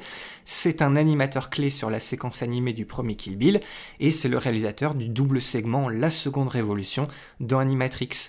C'est chez Ghibli qu'il a commencé sa carrière. Il a été intervalliste sur Nausicaa de la vallée du vent, puis animateur clé sur Le château dans le ciel, Souvenir goutte à goutte et Porco Rosso. Mais d'un autre côté, c'est à lui qu'on doit le mecha design d'origine, sur lequel il a aussi préparé au storyboard. Donc voilà, il y a des hauts et il y a des bas. et, et, je trouve que ce, ce petit cours, c'est une bonne entrée, c'est une bonne mise en bouche pour, pour la suite. Ça a donné, un, comme, comme l'intro de, de, Genius Party, ça donne un peu le là de ce qu'on va, de ce qu'on va voir. Et j'ai envie de dire, Julien, c'est vrai que c'est bizarre, il y a, il y a beaucoup de choses qui se passent à l'image, l'imagerie est très, est très riche et très impressionnante, mais justement, je trouve que, du coup, en ayant vu Genius Party Beyond, c'est drôle, c'est de voir que c'est le cours le moins impressionnant visuellement de Genius Party Beyond. Absolument. Et ouais. quand tu vois ce cours-là, bah, enfin tu ne le sais pas, mais maintenant en connaissance de cause, c'est quand même assez exceptionnel. Oui, oui, oui, complètement. Le, le, le truc qui est marrant, c'est que c'est vraiment, ouais, le... il donne le là à justement Genius Party Beyond qui va être, on va dire, relativement plus classique et on va dire, en fait, surtout un peu moins bordélique dans sa manière de montrer les choses et tout ça, Mhm. qui va être peut-être un peu plus structuré. Je sais pas trop si structuré c'est vraiment, voilà. Bref, en tout cas, ça va, voilà, moins être, euh, on va plus avoir des côtés narratifs et tout ça. Là, on est sur un cours qui est narratif et c'est peut-être le cours le plus classique, on va dire, le plus, euh, ouais, on va dire le plus académique de tous les cours de Genius Party dans son ensemble. Mhm. Et c'est vrai que du coup, ouais, euh, le visuellement, voilà, on est vraiment sur quelque chose qui est, euh, bah, du coup, le qui se tient le plus, on va dire, mais pas dans le bon sens du terme. C'est juste dans le sens euh, le moins extravagant et du coup le moins intéressant, oui, effectivement, et le moins peut-être impressionnant. Enfin, pas le, c'est pas le moins intéressant, mais en tout cas, oui, effectivement, c'est le moins impressionnant de, de Genius Party Beyond, pour sûr. Et, euh, et c'est vrai qu'il y y, y a le côté, euh, il y a ce côté euh, vraiment, euh, sais, le côté très japonais. En, en, en gros, on, on, on, met sur un piédestal bah, la nature et surtout là, en l'occurrence, la, la, naissance de la nature, la, naissance, la naissance d'une partie de la nature, c'est-à-dire une graine qui part, enfin, qui une graine qui devient plante en fait, qui devient pousse en tout cas. Mhm. Et euh, du coup, il y a cette, il y a, il y a ce, cette relation vachement entre, enfin, vachement spirituel, vachement religieux en fait, cet attachement à bah, justement la nature et à, bah, juste, enfin, tu sais le, le côté euh, euh, presque, oui, bah, en fait religieux et presque la nature considérée comme un dieu. Oui. Et c'est très, c'est très drôle aussi à quel point moi j'étais, j'étais un petit peu genre déconcerté par le fait que le, le film s'appelait Gala et pas Gaïa. Oui. Mais sachant que Gaïa c'est une notion qui est très on va dire occidental oui, de, plutôt. de parler de la terre et tout ça c'est vrai que moi ça m'a fait ça m'a fait rire enfin ça m'a fait du coup prendre un peu de recul sur sur ce terme là et tout oui moi c'est un peu le rapport avec la musique qui m'a qui justement a été une à la fois l'accroche et à la fois la déception de ce film puisque je trouve que la musique est bien mise en avant au niveau de la, des visuels et pas tant au niveau de la musique en elle-même. C'est vrai qu'il y a, un, moi, il y, a un, il y a un instrument à cordes qui fait un bruit de piano. Absolument. Dans ce court métrage, et je t'avoue que ça a été un peu dérangeant. Alors, ça se trouve, la sonorité est peut-être la même, mais c'est vrai que c'est très bizarre. Il y avait, la musique était bonne, les visuels étaient bons, mais ça, ça n'allait pas vraiment ensemble. Il y avait la vibe très euh, japonaise, très folklorique et tout mais, mais effectivement, le rapport image-son, on avait l'impression qu'il y avait un petit, un, petit décalage, c'est vrai. Tout à fait. C'est en fait, c'est comme si je me suis fait la réflexion en regardant euh, bah, surtout la, la, scène de fin, mais je me suis dit, c'est comme si on avait donné à un orchestre occidental, euh, philharmonique et tout ça, une partition d'un truc un peu japonais, japonisant. Mhm. et euh, de se dire bon bah voilà, euh, maintenant euh, avec vos instruments à vous, vous composez un truc pour ce film là quoi. Et justement en fait je trouve qu'on perd euh, bah, le côté, enfin en tout cas tout ce qu'on a dans le visuel, par exemple d'ailleurs le début qui m'a Enfin, le début. Avant, quand il va, euh, le, personnage masculin, le, garçon, va chercher la fille euh, en haut de l'arbre et qu'elle joue cette espèce de harpe et qu'on entend très littéralement un piano à la bande son, on a une espèce de, on a une espèce de décalage qui fait que, bah oui, effectivement. euh, je pense qu'avec avec bah, justement peut-être un peu plus de moyens ou je sais pas trop voilà les conditions de- d'enregistrement au niveau de la musique mais c'est vrai qu'on a l'impression qu'ils n'avaient pas forcément euh, bah, la, la hauteur de leurs ambitions et c'est dommage du coup Alors que pourtant, tu sens clairement que c'est une, une des, un des points principaux de ce court métrage là. C'est vraiment un- le truc le plus, le plus important. C'est pas justement une musique d'accompagnement, c'est un, c'est- un, un point presque de scénario au cœur du, oui c'est ça au cœur du récit. Ouais, ouais. absolument ouais. Et puis, et puis, il faut quand même parler aussi de ce petit twist final que je trouve qui est bien trouvé et qui colle bien avec justement le type de récit que tu cales justement dans, dans un court métrage, parce qu'on en a vu dans Genius Party où c'est des courts métrages où des fois il n'y a pas vraiment de narration, où il n'y a pas vraiment d'histoire, alors que là, on aurait pu croire justement à une idée mise en scène jusqu'au bout, mais rien de plus. Mais on a trouvé la petite pirouette qui fait qu'on a une petite histoire à raconter, un petit côté, un petit côté méta, et qui justement appuie le côté euh, un peu, comme tu, comme tu disais, euh, religion, spiritualité et nature dans quelque chose de, encore une fois, de d'assez enfantin. C'est un truc qui va, qui revient beaucoup, je trouve, dans Genius Party et Genius Party Beyond. absolument oui et dans Genius Party Beyond euh, le côté enfantin sera aussi euh, très très fort on le verra par la suite dans certains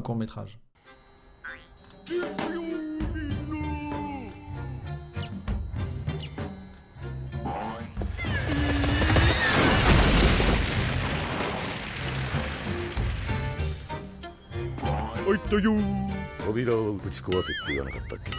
年々会話が通じなくなってくるわね。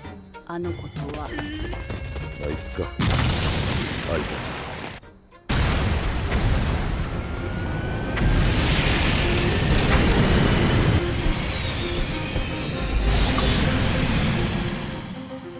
Il est venu maintenant euh, le temps de, de parler d'un court-métrage qui est euh, complètement différent. Euh, Vous allez le voir, c'est le neuvième court-métrage du coup de, de toute l'anthologie euh, de toute l'anthologie Genius Party. Euh, on se retrouve sur la Lune, hein, qui est désormais colonisée par les humains, et on suit un groupe de criminels violents mais incapables qui décident, quoi qu'il en coûte, de partir à la recherche d'un supposé immense trésor, mais tout ne va pas se passer comme prévu. C'est un court-métrage qui fait environ 15 minutes. Il a été réalisé par Kazuto Nakazawa, qui a été directeur de l'animation dessus. Il a aussi été animateur clé et aussi en charge du storyboard et du chara-design à la base. Alors, qui c'est euh, ce monsieur? C'est un autre animateur clé de, renom. Il a travaillé sur des films comme euh, Rujin Z et Animatrix, la, la partie 2 de la seconde renaissance. Aussi sur euh, deux autres courts-métrages de cette anthologie, à savoir l'histoire de Kid et une histoire de détective. Il a aussi travaillé sur Steam Boy et c'est aussi le réalisateur en charge de la fameuse séquence animée du premier Kill Bill de, de Quentin Tarantino. Qu'est-ce qu'on pourrait dire sur ce court métrage Fais attention à ce que tu vas dire parce que moi, ce, ce- ce petit court métrage là, moi en tout cas, il m'a beaucoup plu. Il m'a beaucoup plu. Il m'a beaucoup fait rire. Mais moi, il m'a- beaucoup plu, mais surtout, je, je dirais en préambule, euh, qui m'a fait euh, énormément penser à un film dont on a déjà parlé dans, dans, dans le podcast. Euh, bien entendu, je suppose que tu, tu, tu vois de quoi je veux parler, mais je parle bien évidemment de Dead Leaves avec Oui. son côté extrêmement déjanté, extrêmement euh, bah, décalé, et, euh, et le côté... euh, Vulgaire sur les bords aussi. oui, voilà. Et le, le- oui, voilà, le côté, on, on- on traite, enfin, disons qu'on on, on représente l'immaturité avec une certaine maturité, si je puis me permettre. Mais oui, il y a un ton qui est, qui est à la fois un ton, et quand je dis un ton, c'est à la fois au niveau du fond, mais aussi au niveau de la forme, qui est qui est très euh, désinvolte en fait. Mm. Et, et ce ton désinvolte est particulièrement agréable à suivre. Et en fait, euh, bon bah du coup, euh, euh, enfin quoi dire d'autre aussi qu'on on, s'amuse énormément en fait à regarder ce film puisque, enfin ce court métrage puisque c'est c'est c'est gag sur gag, mais pas forcément le genre de gag dont on a l'habitude de voir. C'est vraiment vraiment sur des gags à base d'explosions et de et de, de près de services féminins. Je sais pas comment mettre ça en, C'est- C'est ça. Comment, comment expliquer, comment expliquer la chose? Il y a, y a une vibe aussi. Tu dis Dead Leaves, et puis je suis tout à fait d'accord avec toi. Et puis même Dead Leaves aussi, d'un point de vue visuel, où on retrouve ça, même si c'est euh, beaucoup plus euh, terne, c'est moins euh, pétant au niveau des, des, couleurs. Donc du coup, moi, ça m'a plus rappelé aussi, euh, tu sais, euh, le dernier cours Canon Fodder dans Memories. Bien sûr. Celui qui avait été réalisé par Otomo. Il y a aussi une petite vibe Lupin 3, hein, forcément, le, le, le, groupe de, de, La bande. de voleurs, de, de, brigands au grand cœur, euh, un peu trop, des fois, énervés, des fois un peu trop passionnés. Il y a aussi cette, cette vibe-là, c'est ça, à mon avis, qui fait que c'est un cours qui est tout à fait agréable quand même à regarder et, et franchement, et franchement fascinant. Euh, moi, il y a un truc euh, qui m'a. Au début, je me suis dit, tiens, c'est un choix particulier peut-être pour l'intro, mais en fait, on le voit tout du long, tu sais, tu l'as remarqué, c'est. Euh, ah, les cadres. Les décors, ils sont tous dessinés, tu sais, sur des feuilles d'animation avec, voilà, avec le cadre, et c'est omniprésent, et en plus, ils jouent avec ça. Donc, t'as, les, as des décors qui sont toujours plats, ils sont quasiment toujours fixes. Mais comme tu colles ça avec des personnages et des objets qui ont une animation d'une qualité assez folle, d'une fluidité assez folle et avec beaucoup de dynamisme, il y a un rendu visuel qui est hyper intéressant. Moi, je trouve, tu vois, tu, tu disais peut-être ça avec le, celui, du, celui juste avant, mais je trouve que c'est, c'est le cours avec le combo histoire et visuel le plus abouti. Je trouve que moi, le, le montage et le rythme pendant ce quart d'heure, il est, il est parfait. Moi, je, je veux le manga et je veux la série, j'en veux plus. Je veux plus de cet univers. Moi, j'ai beaucoup, beaucoup, beaucoup aimé. Je suis, je suis particulièrement d'accord avec toi. C'est le cours le, plus drôle. Et c'est le cours le plus drôle non seulement euh, avec son car design et tout ça, euh, et on va dire ses personnages un peu exubérants, mais aussi avec son montage. Mais un peu au même... Euh, au, même niveau que le court métrage numéro 2, euh, non, numéro 3, pardon, d'Aesthetic 4, hein, qui euh, justement avait déjà bah, une esthétique qui pouvait aussi en un sens rappeler Canon Fodder. Hein. Moi, c'est vrai que je me suis un peu posé la question pendant le visionnage de, de, de ce court métrage là aussi, mais, mais qui, euh, qui voilà, amène des gags par le montage et on voit que au-delà de même l'animation en elle-même, il y a un vrai regard qui est cinématographique en fait et où on prend en compte le montage et tout ça. Mhm. Alors que euh, il faut aussi le dire dans le dans l'animation, c'est pas c'est limite moins évident de, de, prévoir le montage et de le voir à l'avance et d'avoir une, une vraie vision du produit fini que euh, que quand on fait un film en live action, c'est-à-dire quand on filme des vraies personnes et tout ça. Là, pour le coup, oui, on sent qu'on y a, on est sur des vraies têtes fortes, on est sur euh, des vraies personnes qui sont capables d'avoir une vision et d'amener quelque chose. Et du coup, oui, euh, euh c'est énorme quand on a une vision euh, d'un côté et qui se mêle avec euh, un caractère comme ça pour, pour amener un, un, film avec une telle trempe. Oui, moi, c'est un des de tous les courts métrages dont on a parlé et dont on va continuer à parler, c'est peut-être le court métrage, enfin c'est un des courts métrages que je mettrais dans mon top 3 de ceux que je conseillerais de voir en tout cas, en tout cas pour, les, pour lesquels voir l'anthologie quoi, en entier. Oui, facile, facile. C'est vrai que le, montage quand même c'est vraiment le, l'espèce de, de truc super sous-coté en animation mais qui te permet de, de, créer des choses en fait quand justement quand t'as pas forcément beaucoup de moyens au niveau de l'animation, même si là je trouve que l'animation justement qui est très simpliste, qui est très brouillonne, mais qui est très bien, très bien gérée. Mais effectivement, quand tu peux pas peut-être faire tout ce que tu veux, en animation, c'est vrai qu'il y a beaucoup de choses qui peuvent passer par le, par le montage. On, en avait, on avait déjà discuté de ça avec Perfect Blue de Satoshi Kon, où il avait clairement pas le moyen de faire des décors de fou, du cara design incroyable et tout, mais tout passait par le montage. Et ça, c'est vrai que c'est quelque chose, si justement, comme tu le dis, on y réfléchit un peu en avance, il y a, y a matière à créer des, des choses et justement, ouais, le, le, le, rythme, les gags, enfin, la grande majorité des gags, ça, part, ça passe par justement du, un, un chant contre chant, un jump cut, euh, un, un, espèce de, de rythme hyper, euh, hyper brut d'un seul coup avant de ralentir les choses, même si c'est beaucoup de plans fixes. Enfin, c'est vraiment, il y a, y a beaucoup d'idées ouais, qui passent par le montage. Et, et moi, c'est clair, oui, le, le top 3, il est, il est très facile, très très facile.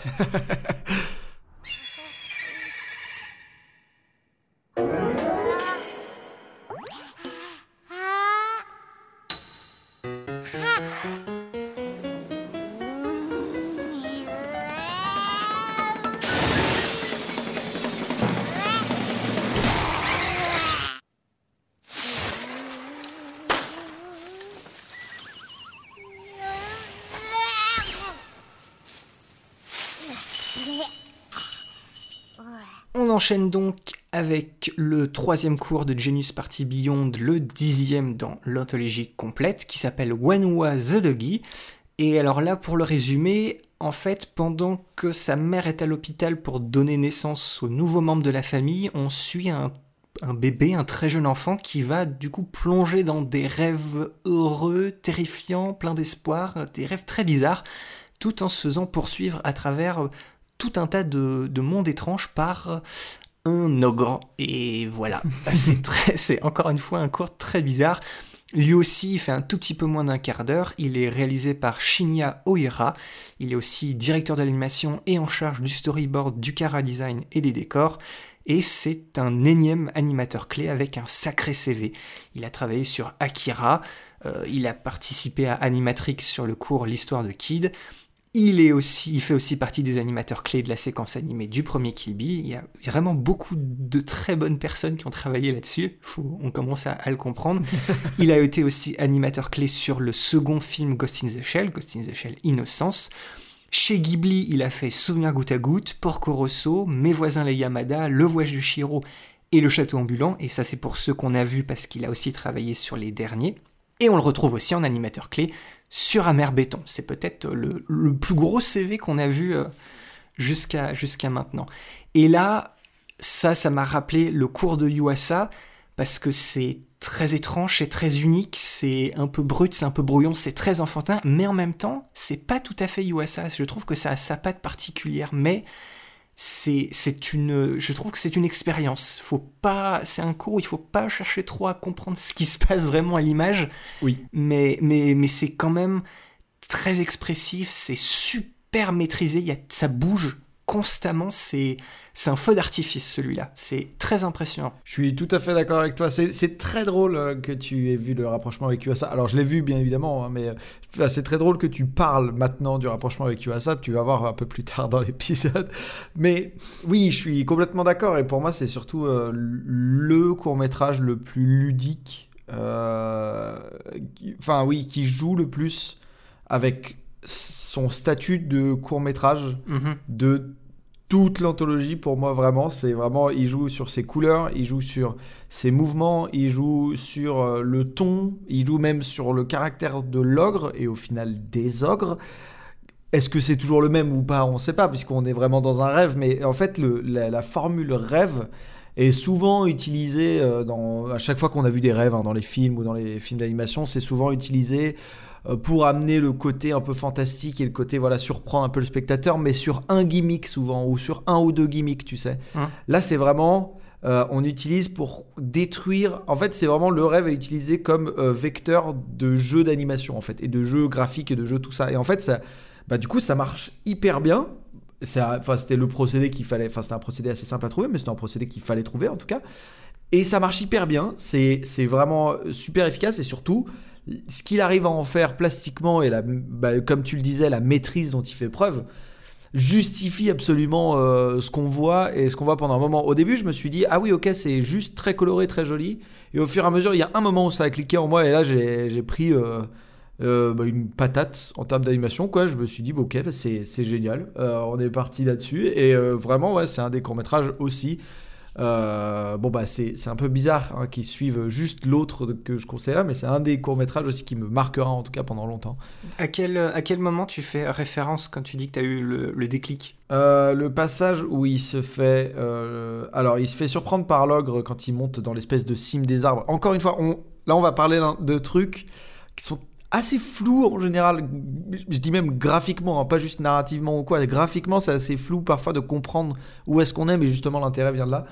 Euh, c'est le moment où il arrive, en, enfin, il, il, redescend de la cime des arbres, ou en tout cas, il arrive à se sortir de la première tanière de log, on va dire, le moment où il essaye, tu sais, de, de l'écraser entre ses mains et machin, et il essaye de le manger, ensuite il arrive à s'en sortir. Mm -hmm. Et tu sais, il tombe en chute libre, et le l'ogre euh, déploie son parachute en même temps et machin. Et là, en fait, tu te dis, ok, en fait, il joue juste sur la direction dans laquelle les personnages bougent sur le cadre pour justement recréer toute une autre scène.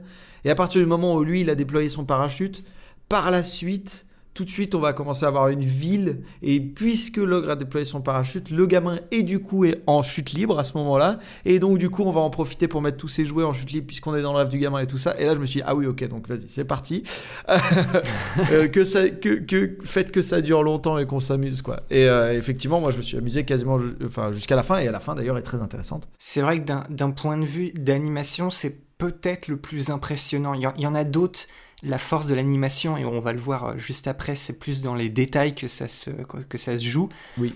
Mais dans, dans Genius Party, avec euh, celui d'intro et même celui du USA, il y a des essais graphiques, il y a des essais plastiques, mais je trouve que celui-ci, c'est celui qui est plastiquement le plus impressionnant et surtout le plus maîtrisé parce que le fameux cours qui fait 20 minutes presque de trop et qu'on n'a pas du tout aimé, pareil, plastiquement c'est une proposition très particulière, mais tu as l'impression que tu sais pas où est-ce qu'il va, alors que là il y a des essais et en même temps ça reste cohérent et il n'y a rien qui est raté justement parce que c'est aussi simple, c'est peut-être brouillon, il y a, y, du, crayonné, il y a de la craie, il y a des aplats de couleurs, il y a des formes très simples, il y a des fois c'est de la pure abstraction, enfin on a l'impression que c'est de la pure abstraction, mais je trouve que c'est toujours maîtrisé, il n'y a, a pas le moment où je me dis ah oui là ils sont juste allés trop loin et c'est juste un délire d'animateur qui prend les on va dire les, les règles de base et qui s'amuse avec, non il y a toujours un pas forcément un propos, mais une idée visuelle aboutie et, et, et surtout réussie, je trouve. Absolument, oui.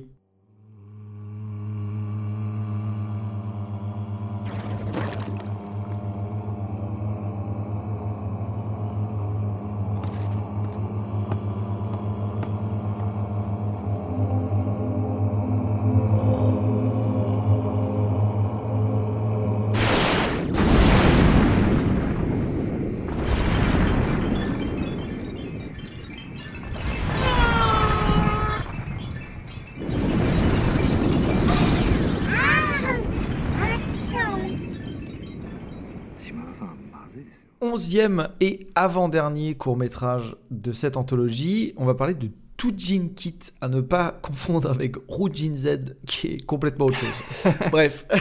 quoique, quoique, quoique. Limite, oui, limite, quoique, puisque oui, on est dans cette espèce de monde steampunk un futuriste, mais bon, ça s'arrête là, hein, Le croisement, on va, on va peut-être visuellement. Mais donc du coup, on est dans un monde steampunk futuriste et on, accompagne une jeune femme qui donne vie à des peluches illégalement en leur implantant une sorte de substance alien, mais euh, les autorités vont très vite retrouver sa trace.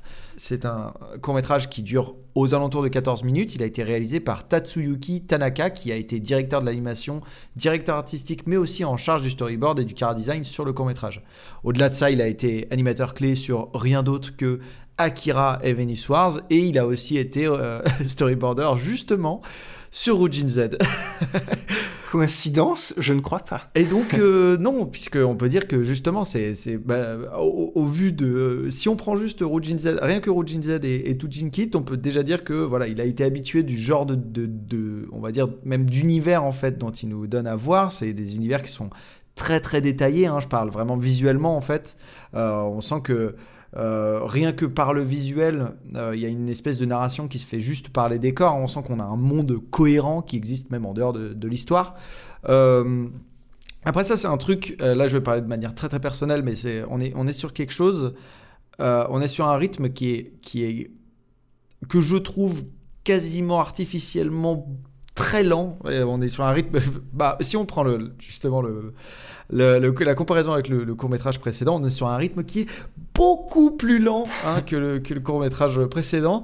On veut, on veut vraiment, voilà, il y, a cette volonté de nous plonger dans, ce monde-là et de nous en faire, en fait, de, de nous faire balader les yeux. Euh, moi, je, me suis rendu compte au fur et à mesure que je baladais vachement les yeux sur les décors, en fait, effectivement, qui sont effectivement extrêmement détaillés et c'est pas je pense les plus beaux décors euh, en tout cas on est vraiment sur des décors au niveau euh, euh, au long métrage en fait hyper chiadé avec beaucoup de budget. Voilà, on veut nous plonger dans le monde et, malheureusement pour, moi, je pense, au-delà de, au-delà du côté très détaillé, on est sur des tons qui sont pas forcément hyper variés en tous les cas. oui, bah ça c'est ça c'est clair. La, palette est complètement monotone. C'est absolument. C'est gris, c'est un peu sépia. Ça renforce un peu cette ambiance un peu industriel, enfin le côté un peu science-fiction, science-fiction sale, tu sais, où c'est un peu rouillé un peu partout. Euh, mais du coup, ça permet à ce, cette fameuse substance, ces bouts d'alien de ressortir un peu plus parce que là, vrai. on y ajoute un peu de, couleur et ça ajoute au contraste de cette espèce de chose qui n'a presque pas sa place justement dans ce monde-là. Et du coup, ça c'est en lien avec, euh, avec l'histoire. Et en parlant d'histoire, moi je trouve que ça c'est c'est aussi un cours de la déception parce que il, moi, me manque un peu de récit. Là, on vient de me poser un, bout de monde, on me met un espèce d'aperçu d'un de, de, de règles, de fonctionnement d'un univers beaucoup plus grand où il y aura peut-être des choses à creuser. Et ça s'arrête. Et c'est fini. Oui, je suis d'accord et avec c'est toi. tout. Et c'est ça a été très frustrant pour ma part, je, l'avoue. Mais je pense que moi, c'est ça le grief que j'ai envers le rythme du court métrage, c'est que je sentais qu'il allait pas aller beaucoup plus loin. Enfin, au fur et à mesure, je me suis rendu compte que ce rythme-là allait euh, n'allait aboutir pas sur grand chose puisque le rythme étant trop lent et, le, et les courts métrages devant durer entre euh, voilà 10 et 20 minutes on va dire euh, c'était pas possible avec ce rythme là d'arriver à un truc beaucoup plus profond que, que la proposition quasi de base quoi qui avait été fait en tout cas jusqu'au milieu du court métrage après euh, après bon il y a des péripéties hein, il se passe des choses mais on est on est en termes de thématique et en termes de message ou en termes de voilà de même de, de nouveaux éléments ou quoi que ce soit ou même en termes de conclusion hein, tout simplement Mm. on n'a pas on a- on on n'arrive pas à grand chose après moi j'ai perçu une espèce de sous-texte euh, vraiment le côté un peu euh, euh, enfin parce que c'est- tu sais cette cette, euh, le travail des, des bouts comme tu les as appelés, est extrêmement intéressant et il y a, y a un côté vachement. Bon alors du coup je vais revenir un peu dans l'analogie de la drogue et tout ça, mais on est clairement sur des représentations de certains artistes, enfin que certains artistes ont fait après avoir pris du LSD, ce genre de choses, où il y a vraiment ces espèces de formes qui s'entrechoquent et qui créent des formes par-dessus, enfin qui créent des formes, qui créent des formes euh, genre, euh, on passe de l'abstrait au concret, enfin de- une espèce de simili concret euh, qui passe par-dessus et tout ça, et ça est complètement réduit à néant par une espèce d'ordre très militaire avec bah, carrément qui a carrément certains certains de ces agents qui sont des robots, tu vois, où on a juste mis des cerveaux dans des. Et, euh, et bon, voilà, j'ai pas pu m'empêcher dans ma tête de me dire, ah ok, il y a peut-être une espèce de, de petits, voilà, de, de, de, de, de petites sous, sous, sous, sous-textes, de petits sous-textes en fait à tirer de ça. Une euh, possiblement une, euh, une métaphore aussi sur la, la- la liberté d'expression, sur le côté créativité refoulée qu'il faut qu'on garde. Absolument. Tu sais, il y a un peu un côté euh, état, état totalitaire, mais tu sais, ce genre de choses euh, un peu interdites, mais quand même qu'on fait dans notre coin. Et justement, avec ce côté hyper coloré, tout ça, moi, je rattache à la, créativité, à, l'art, où certains artistes, justement, font des choses qui ne collent pas avec l'étiquette ou forcément ce qui doit se passer euh, autour d'eux. Donc, euh, oui, je pense que le, petit sous-texte politique, il doit être, là. Je suis d'accord. Absolument.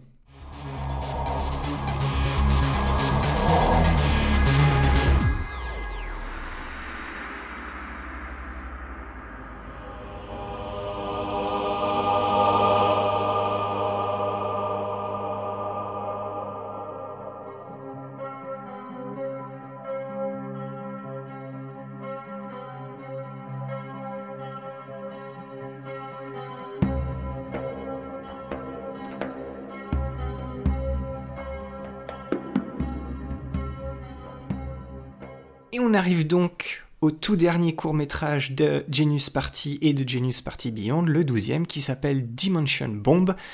Et c'est un court métrage où, pour le résumer, c'est très difficile à décrire en fait. Euh, on pourrait dire que c'est l'histoire d'une d'une jeune fille un peu excentrique qui a l'air de, de nouer une relation avec un garçon où on dirait qu'il vient d'une autre dimension et ensuite on espèce de suivre cette relation, mais l'évolution de cette relation, ça va donner naissance à une sorte d'explosion visuelle où on suit un peu les, destinées différentes des deux personnages. Euh, Enfin, ça c'est ce qu'on pourrait dire, mais je suis, on n'est pas sûr que ce soit totalement ça non plus. C'est un peu, un peu compliqué. Oui, parce que j'ai encore une autre théorie, mais on, en- on y reviendra plus tard. Alors non, si, si ça touche au scénario, Julien, vas-y, avant que je donne quelques informations de plus, euh, dis-moi. Non, je sais pas, je pense que c'est plutôt une autre théorie. Et ce qu'on voit, c'est tout ce que t'as dit, mais j'ai une autre théorie par-dessus. mais c'est pas forcément narratif. Ok, bah alors on verra ça, on verra ça juste après. C'est aussi un des rares cours qui fait les 20 minutes complètes dans l'anthologie et il est réalisé par Koji Morimoto, qui est aussi directeur de l'animation et en charge du storyboard et du cara design sur ce cours. C'est euh, un animateur clé et un réalisateur qui a fait ses armes principalement chez Madhouse, comme la plupart des réalisateurs de l'épisode d'aujourd'hui, vous l'aurez remarqué. Il a été animateur clé sur L'épée de Kamui, Rujin Z, mais aussi sur Kiki la petite sorcière chez Ghibli. Il était le réalisateur et le cara designer, souviens-toi Julien, du cours Frankenstein Wheel sur euh, l'anthologie Robot Carnival. Oui. Et il a été assistant chef animateur sur Akira. Et juste après ça, bah, il a été, il est cofondateur en fait du studio 4 degrés Celsius. Et là-bas, il a, bah, du coup, il a réalisé et storyboardé l'incroyable cours Magnétique Rose pour l'anthologie Memories. c'est à lui qu'on doit mon cours préféré de l'anthologie Animatrix Au-delà. Il a été aussi storyboarder sur Amer Béton. Et il était même animateur clé sur Toujin Kit, le cours dont on vient de parler euh, juste avant. et voilà, c'est le cours définitivement le plus abstrait de tous, mais pas forcément dans le mauvais sens. En fait, il se passe des choses à l'image qu'on peut tout à fait décrire si on devait euh, écrire sur un bout de papier et décrire avec des mots ce qui se passe, on pourrait. Mais quand il s'agit d'expliquer ce qui se passe, c'est là où ça devient un peu plus compliqué. Alors Julien, vas-y, fais-moi fais part de ta théorie. Euh, ben moi, en fait, le, pour moi, c'est un peu un court métrage qui parle du deuil. Puisqu'en fait, soit on, pense que c'est une autre dimension dans laquelle elle est, soit on pense qu'elle est justement partie sur un côté vachement plus euh, terre à terre en fait. Euh, au fur et à mesure, j'ai l'impression qu'en fait, il se rend compte qu'elle n'est plus dans sa dimension à lui. C'est-à-dire qu'en fait, euh, ils ont, ils ont été, ils viennent de la même dimension, mais littéralement, il faut que genre ils fassent le deuil de, du fait qu'elle soit partie complètement, quoi. Mmh. Et, et, donc du coup, ça m'est apparu vers la fin à un moment précis, quand il essaye de s'accrocher aux parois de, de, l'espèce de dimension de l'autre, où vraiment il essaie de, encore de, se retenir et que genre l'idée le, le, pétrifie, comme il est pétrifié, tu sais, complètement. Euh, il n'est même plus euh, porté ni par le temps, ni par l'espace, ni par la gravité, puisque hmm. il y a des plans complètement dingues euh, à ce moment-là où il est complètement en train de flotter, mais à plein d'endroits. Ah oui, la, la séquence euh, justement avec décor 3D, parallaxe pour la profondeur des décors. Absolument. Euh, cette espèce de montage justement où il est dans la même position en train de flotter la tête à l'envers avec des décors tout à fait différents. Oui. Alors là, c'est là où en fait on voit que, enfin c'est là où le style de Morimoto il est immédiatement reconnaissable en fait, il a, il a repris des idées, les visuels les plus marquants de son cours au-delà, le seul moment où il a pu un peu jouer avec sa mise en scène dans le monde de Matrix. Complètement, ouais. Et donc, du coup, il a pu mettre tout ça de côté. Et il a décidé, à mon avis, de caler tout un tas d'idées qui lui passaient par la tête. Et c'est là aussi où, du coup, les, les 20 minutes du cours peuvent peut-être paraître très longues à certains moments. C'est Des fois, c'est un peu répétitif.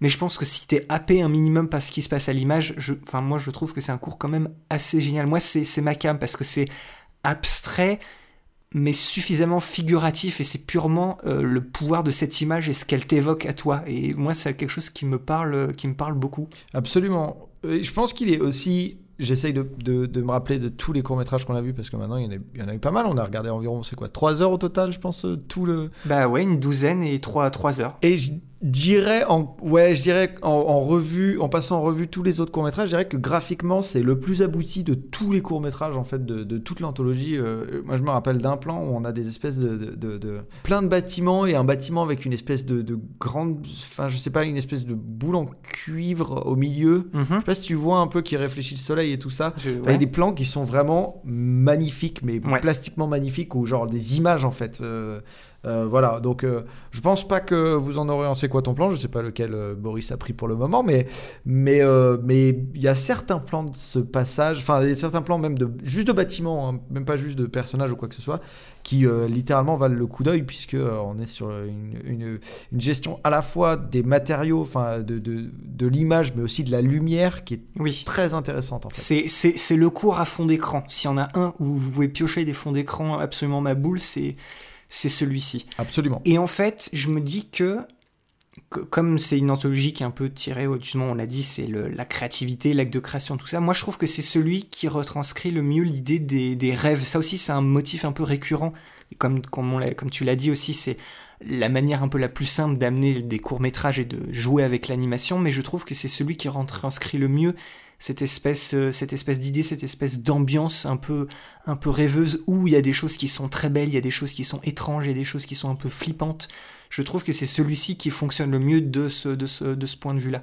En fait, c'est vrai qu'il est, il est graphiquement, il est pareil, il est hyper cohérent, il est hyper maîtrisé, mais tu vois, de là à dire que c'est le plus Comment t'as dit, toi, que c'était le plus euh, Graphiquement le plus abouti. Dans le sens où, en parlant de graphisme pur, enfin, de, dans le terme de représentation de la réalité, tu sais. Genre graphique, vraiment, tu vois. Ah, ok. De, de ce point de vue-là. Parce que c'est vrai que le, fameux cours Moondrive, ah, oui. ou même celui, tu sais, un peu en, 3D que Death 4, justement, là aussi, c'est des parties pris artistiques qui sont poussées jusqu'au bout. Oui, oui. Et qui, moi, je trouve, marchent bien. Là, c'est pour moi, c'est à peu près au même, au même niveau, mais c'est dans un style totalement différent. Mais c'est vrai que c'est avec bah, le, le dernier cours euh, celui euh, Baby Blue et celui de l'intro de Genius Party Beyond c'est celui qui se rapproche le plus de l'animation japonaise on va dire euh, classique.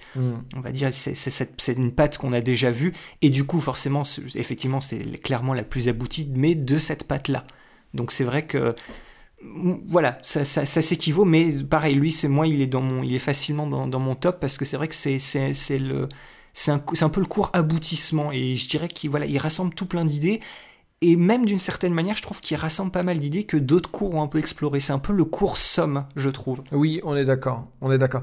Je voudrais mettre un tout petit point au niveau de la musique aussi qui fait un taf d'enfer euh, pour Ah oui. le, court métrage. C'est, il faut savoir que vous allez, si vous, si vous regardez ce, court métrage, vous allez avoir une, une succession quand même assez rapide hein, euh, de, de, de, plein d'images et de plein de plans extrêmement évocateurs, forts, euh, bien composés, enfin d'images fortes en tout cas avec euh, donc voilà vous allez voir euh, un rythme relativement soutenu on va dire pour la puissance de chaque image enfin pour la puissance que comporte chaque image ça va faire beaucoup à un moment et c'est soutenu par une espèce de de musique euh, alors on est sur de la on est sur une musique euh, euh, à tendance vachement techno et avec un rythme assez bah, justement euh, soutenu aussi et ça va vous faire une espèce à un moment vous allez ressentir de l'adrénaline sans forcément comprendre de quoi on parle mais juste une adrénaline ressentie quoi. Uniquement une adrénaline un sentiment d'adrénaline qui vient de de nulle part et rien que pour ça c'est un énorme tour de force pour le coup. C'est vrai, c'est, c'est comme dans le, bah, son cours qu'il a fait dans Animatrix, c'est comme dans Au-delà, il y a un côté très sensitif. Absolument. Justement où tu as à la fois le combo image et le son et tu vois que tu dis que c'est très rapide un peu techno mais il y a aussi tout ce passage c'est pour ça que moi euh, je trouve que c'est totalement dans la continuité du cours au-delà mais il y a aussi un peu un côté ambiante des fois ça ralentit Oui. et tu as juste des nappes sonores et je enfin ça, ça, ça cale tellement toujours bien avec les images mais c'est vrai que contrairement au, à l'intro de Genius Party Beyond où il y avait la musique qui était censée jouer un rôle fort mais qui n'était pas forcément en cohérence et en phase avec les images Là, on a vraiment, pour moi, c'est la, la combinaison image-son la plus, euh, la plus réussie. on est d'accord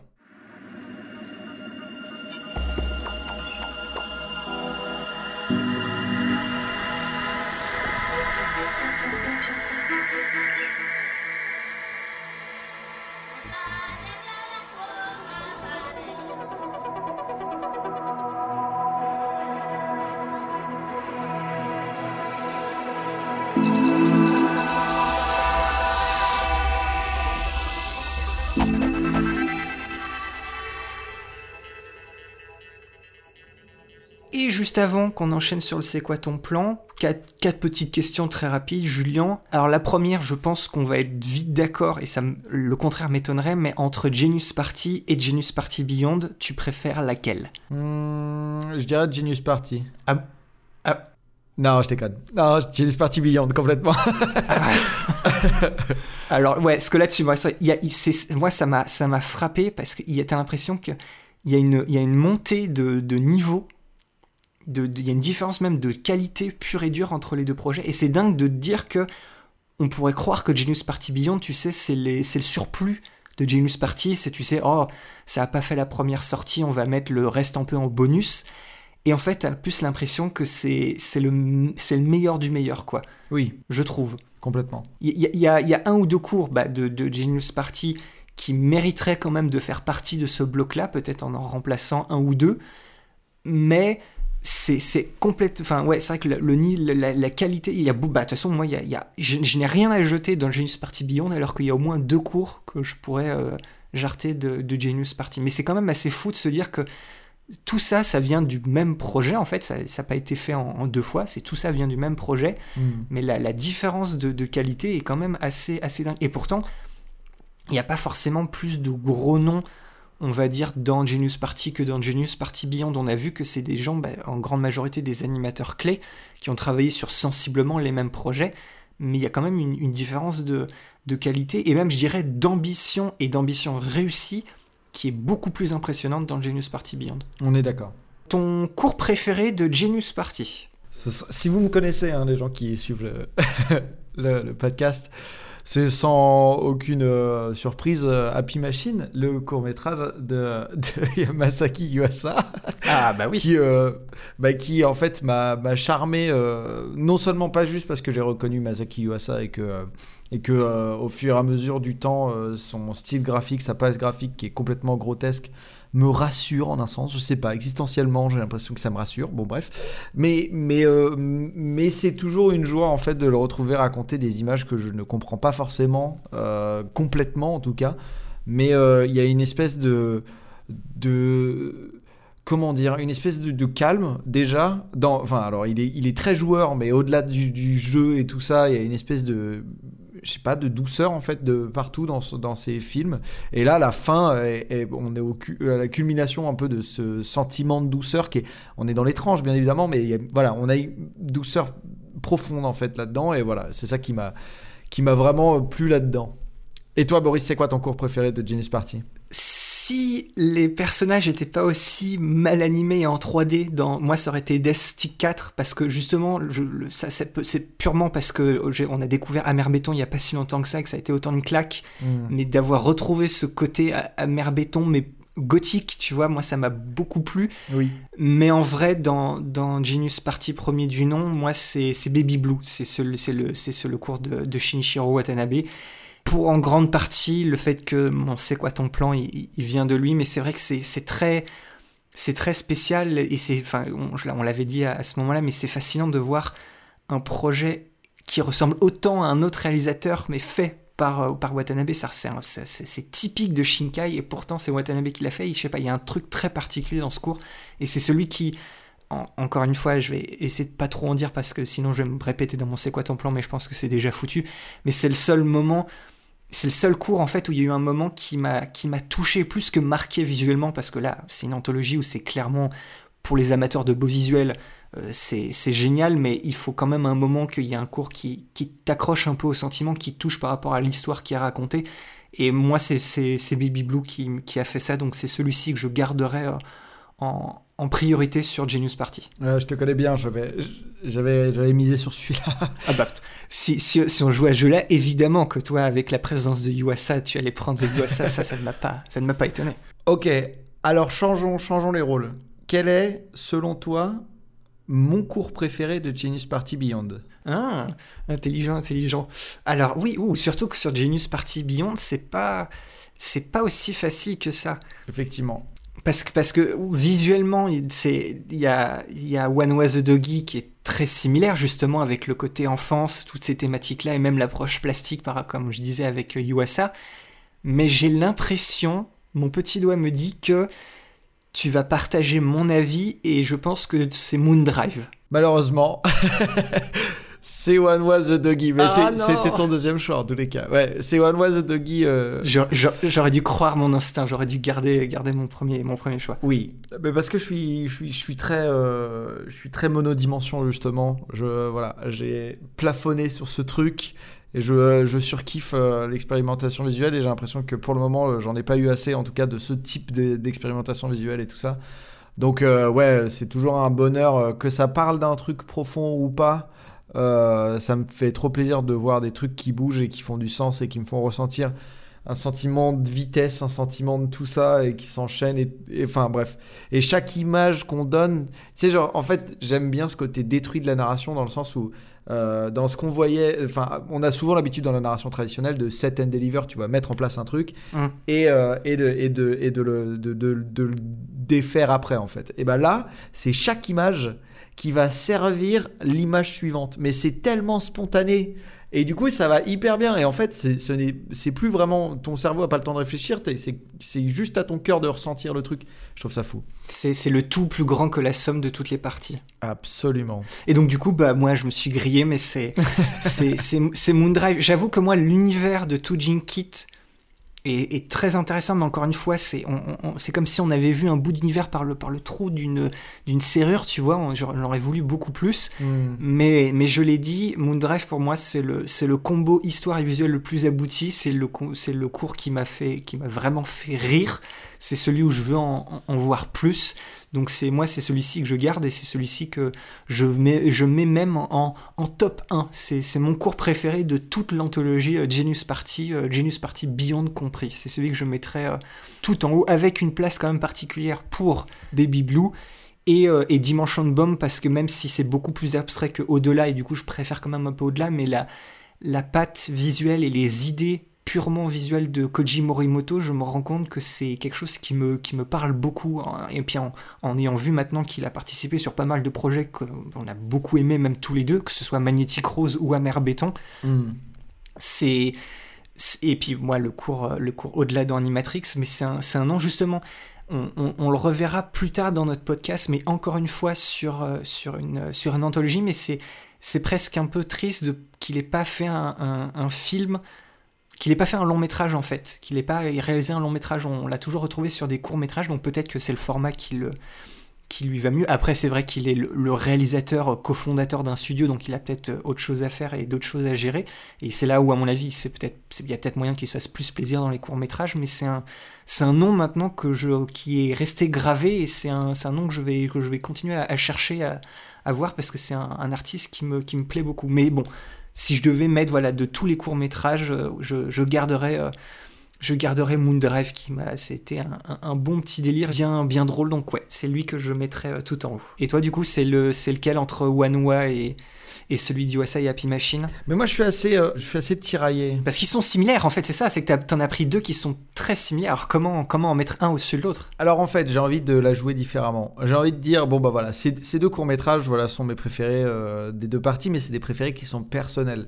Si je devais parler de celui qui m'a vraiment, qui m'a marqué aussi vraiment au niveau euh, sensitif et vraiment tout ça au niveau feeling et tout ça. Bon alors déjà, euh, ça me fait du mal de pas parler de Moondrive parce que j'ai adoré Moondrive et j'aimerais que, j'aimerais que personne ne croit que je n'ai pas aimé Moondrive ou que j'ai juste apprécié Moondrive. J'ai adoré Moondrive.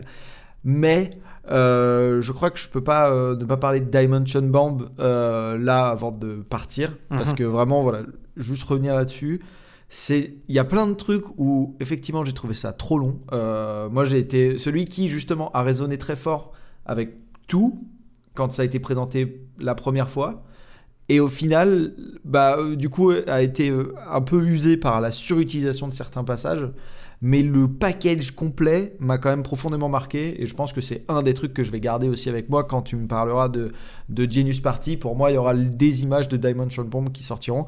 Donc je pense que vraiment, euh, pas, je ne vais pas faire, je vais pas dire objectivement tout ça, mais sur un plan un peu si je prends un peu plus de recul, hum. c'est euh, voilà, c'est un, des plans, enfin c'est un des courts métrages que j'ai beaucoup beaucoup beaucoup aimé. Et au-delà de ça, euh, voilà, j'ai fait mon petit package Yuasa hum. et euh, Yuasa et Oira avec avec One de Doggy. Bon, ce passage très, on va dire impressionniste et, et, très, enfin surréaliste même presque. Et puis et puis des fois, ça on tombe complètement dans, dans l'abstrait. Enfin plus pour pour One Way the Doggy, mais c'est vrai que ouais, c'est en fait c'est ça on, a du surréalisme dans le cours de Yuasa et on va un cran plus haut avec presque un côté euh, très, très abstrait dans, dans One Was the Doggy. Absolument.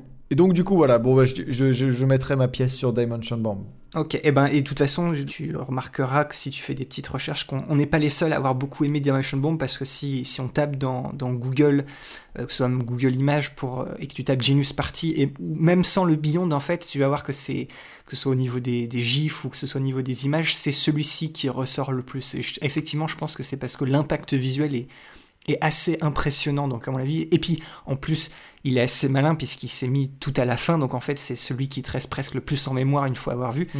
une fois que tu as vu euh, la totalité de l'anthologie, mais c'est vrai que c'est apparemment celui qui a au moins le marqué le plus de, le plus de personnes. C'est pas étonnant. Et donc, du coup, pour terminer un peu tout ça, on va arriver euh, au C'est quoi ton plan? Et donc c'est un C'est quoi ton plan un peu particulier quand on parle d'anthologie, puisqu'il faut qu'on en choisisse un parmi euh, tous les courts-métrages, donc les 12 de cette double anthologie Genius Party, Genius Party Beyond. C'est fâcheux, mais c'est comme ça. Puis comme d'habitude, si vous voulez retrouver ces plans, ça se passe sous les posts Facebook et Twitter de l'épisode.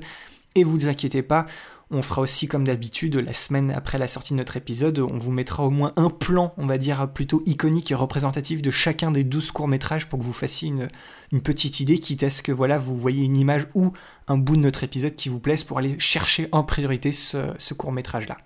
Et Julien, est-ce que tu commences ou est-ce que je commence avec mon C'est quoi ton plan? Parce que moi, il vient, je l'ai, un peu euh, dit en avance, il vient de Genius Party tout court, puisqu'il vient du court métrage Baby Blue.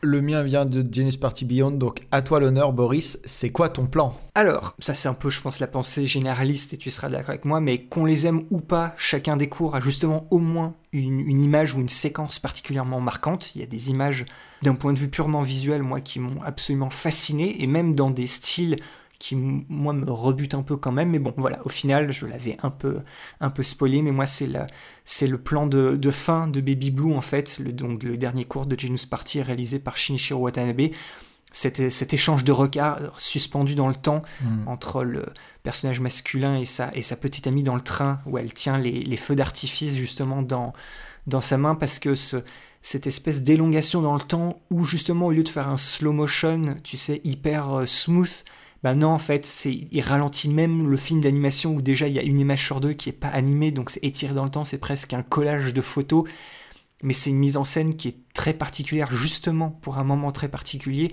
Et voilà, je l'ai dit, c'est un des rares passages qui m'a véritablement touché dans toute l'anthologie. Et peut-être bizarrement parce que c'est le, je dirais, le, seul moment peut-être purement cinématographique, en fait celui qui va au-delà de son statut d'image purement animée et purement visuelle pour devenir une image de cinéma tout court, où il y a un lien très fort avec le, le, thème et le, les sentiments que cet instant-là veut faire passer.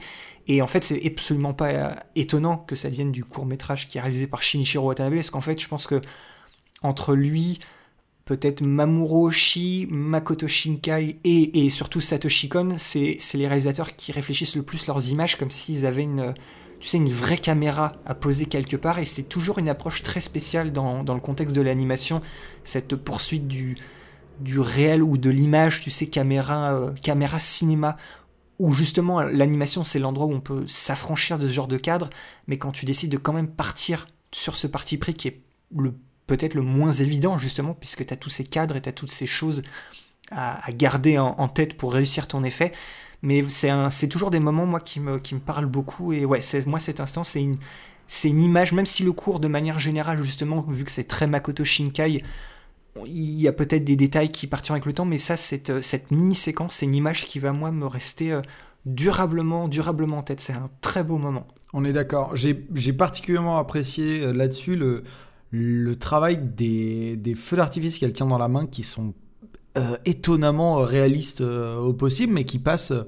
Euh, comme un, enfin qui vont comme un gant à l'image, bah, l'image d'animation derrière qu'on qu voit quoi. C'est ça, avec le flou, surtout cette importance du flou de mouvement. Ça me rappelle un peu ce que tu avais pour ton, tu sais, ton C'est quoi ton plan dans Mind Game? Oui, absolument. Tu sais, avec, c'était l'effet des, des, larmes en, en POV, des, des, larmes du personnage principal, avec un truc très coloré qui bouge. Et justement, il y a ce, cette espèce de, de travail sur le, flou de mouvement avec des sources lumineuses très intenses. Et c'est là où on part aussi un peu dans l'abstraction, parce que moi, le plan que vous verrez, c'est le plan où on voit aussi le reflet du personnage masculin et du personnage féminin dans le cadre de la fenêtre, mais j'ai presque failli prendre le plan où justement c'est un gros plan sur les feux d'artifice qu'elle tient dans les mains, et avec ce flou de mouvement, c'est presque justement de l'abstrait, et avec justement le, morceau de piano en plus qui accompagne ça, encore une fois un moment où la musique a son importance, et ouais, c'est un très beau, c'est un, un très très beau moment, très belle image. Et toi du coup Julien Dis-moi, c'est quoi ton plan? Alors, mon plan se situe à la fin de Moondrive, du court-métrage Moondrive.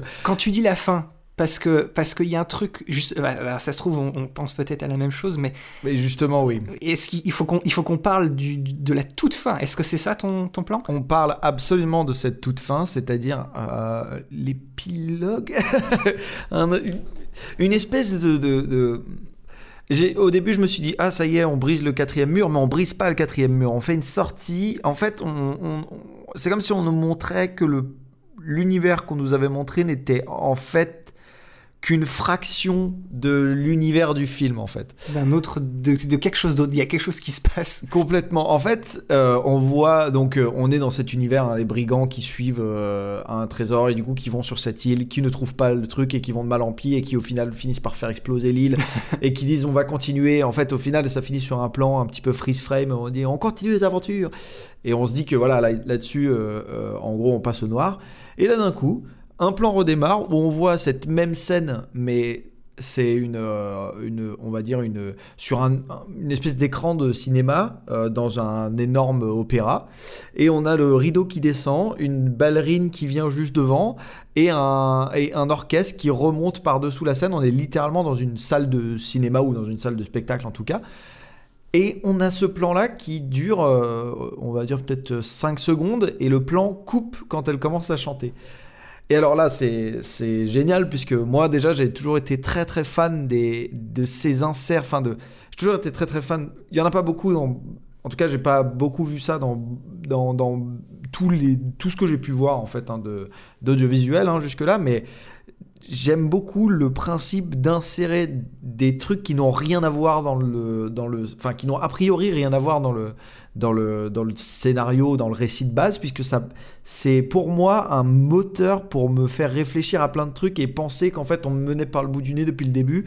Et, euh, et essayer de comprendre un truc quoi. Même si le gars il a, il a peut-être fait ça de manière complètement gratuite, mais il y a le côté euh, ok en fait depuis le début ce n'est qu'un film euh, comme ça euh, et ce n'est qu'une attraction au milieu de toutes les autres attractions, euh, enfin toutes les autres choses qu'on peut voir. The show must go on. Et en fait, voilà, vous avez fini la première partie qui était un, film animé sur un écran et maintenant vous allez voir une petite, enfin une danseuse sur sur un air, enfin devant un orchestre philharmonique danser, voilà.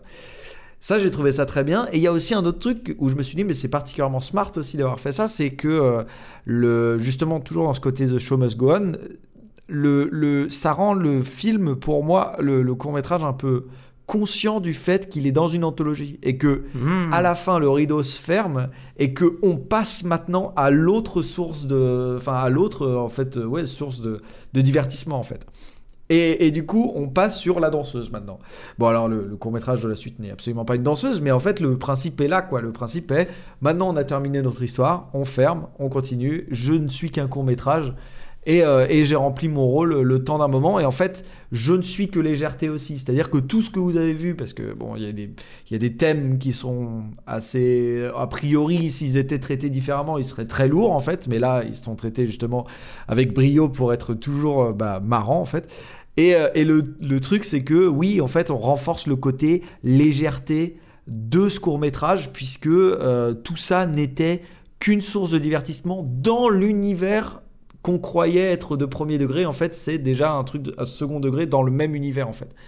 Et donc, du coup, bon, c'est assez. Pour moi, c'est assez. J'ai beaucoup aimé la, la- ce type de mise en abîme, puisqu'elle est élégante. Elle est délicate et elle est élégante, en fait, au final. Non, c'est un, point de vue très intéressant et c'est peut-être pour ça que justement le, le- le truc que j'avais bien aimé, tu sais, le parti pris de, de mettre les décors sur les feuilles typées de, de feuilles d'animation avec les cadres et tout ça, donc ça rajoute un espèce de côté méta, c'est comme si c'était une présentation d'un projet de fin d'année, comme tu dis, on passe à, à, la, à, à la suite. C'est vrai que c'est c'est- c'est vrai que c'est pas, c'est pas... Moi j'avoue que c'est vraiment le côté très abrupt, où justement, comme tu dis, elle commence, la, la ballerine commence un peu à, à chanter, et ça coupe tout de suite. Mm. Et moi, je, je t'avoue, je suis allé vérifier sur d'autres sources, euh, d'autres, euh, d'autres lieux où on peut trouver ce court métrage pour voir s'il n'y avait pas eu un problème, s'il n'y avait pas une coupe.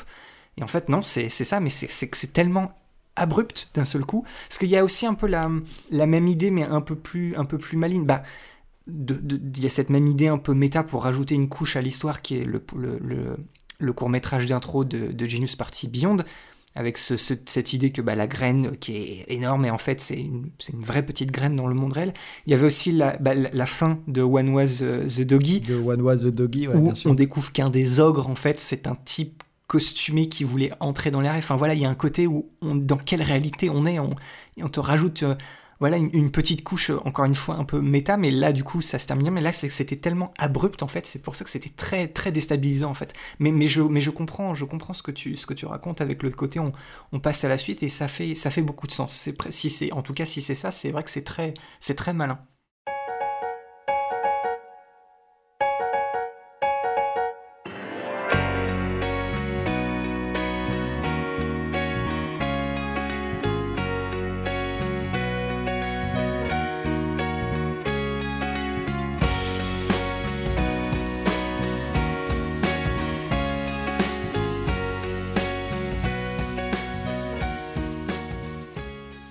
Bien voilà, cet épisode sur les anthologies Genius Party et Genius Party Beyond touche maintenant à sa fin. On espère que ça vous a plu et avoir éveillé votre curiosité pour découvrir ou redécouvrir ces deux omnibus, ou même s'ils ne seront pas forcément tous à votre goût, vous trouverez forcément un court métrage qui vous marquera d'une manière ou d'une autre. Et comme toujours, vous avez notre Gmail et nos liens Facebook et Twitter dans la description de l'épisode. Si vous voulez nous suivre, nous dire bonjour, nous faire vos retours ou encore mieux continuer la discussion autour du film, eh ben c'est par là-bas que ça se passe. De la même manière, si vous aussi vous voulez prendre part au jeu du C'est quoi ton plan, surtout n'hésitez pas à partager sous les posts Facebook et Twitter de l'épisode votre plan ou votre scène favorite.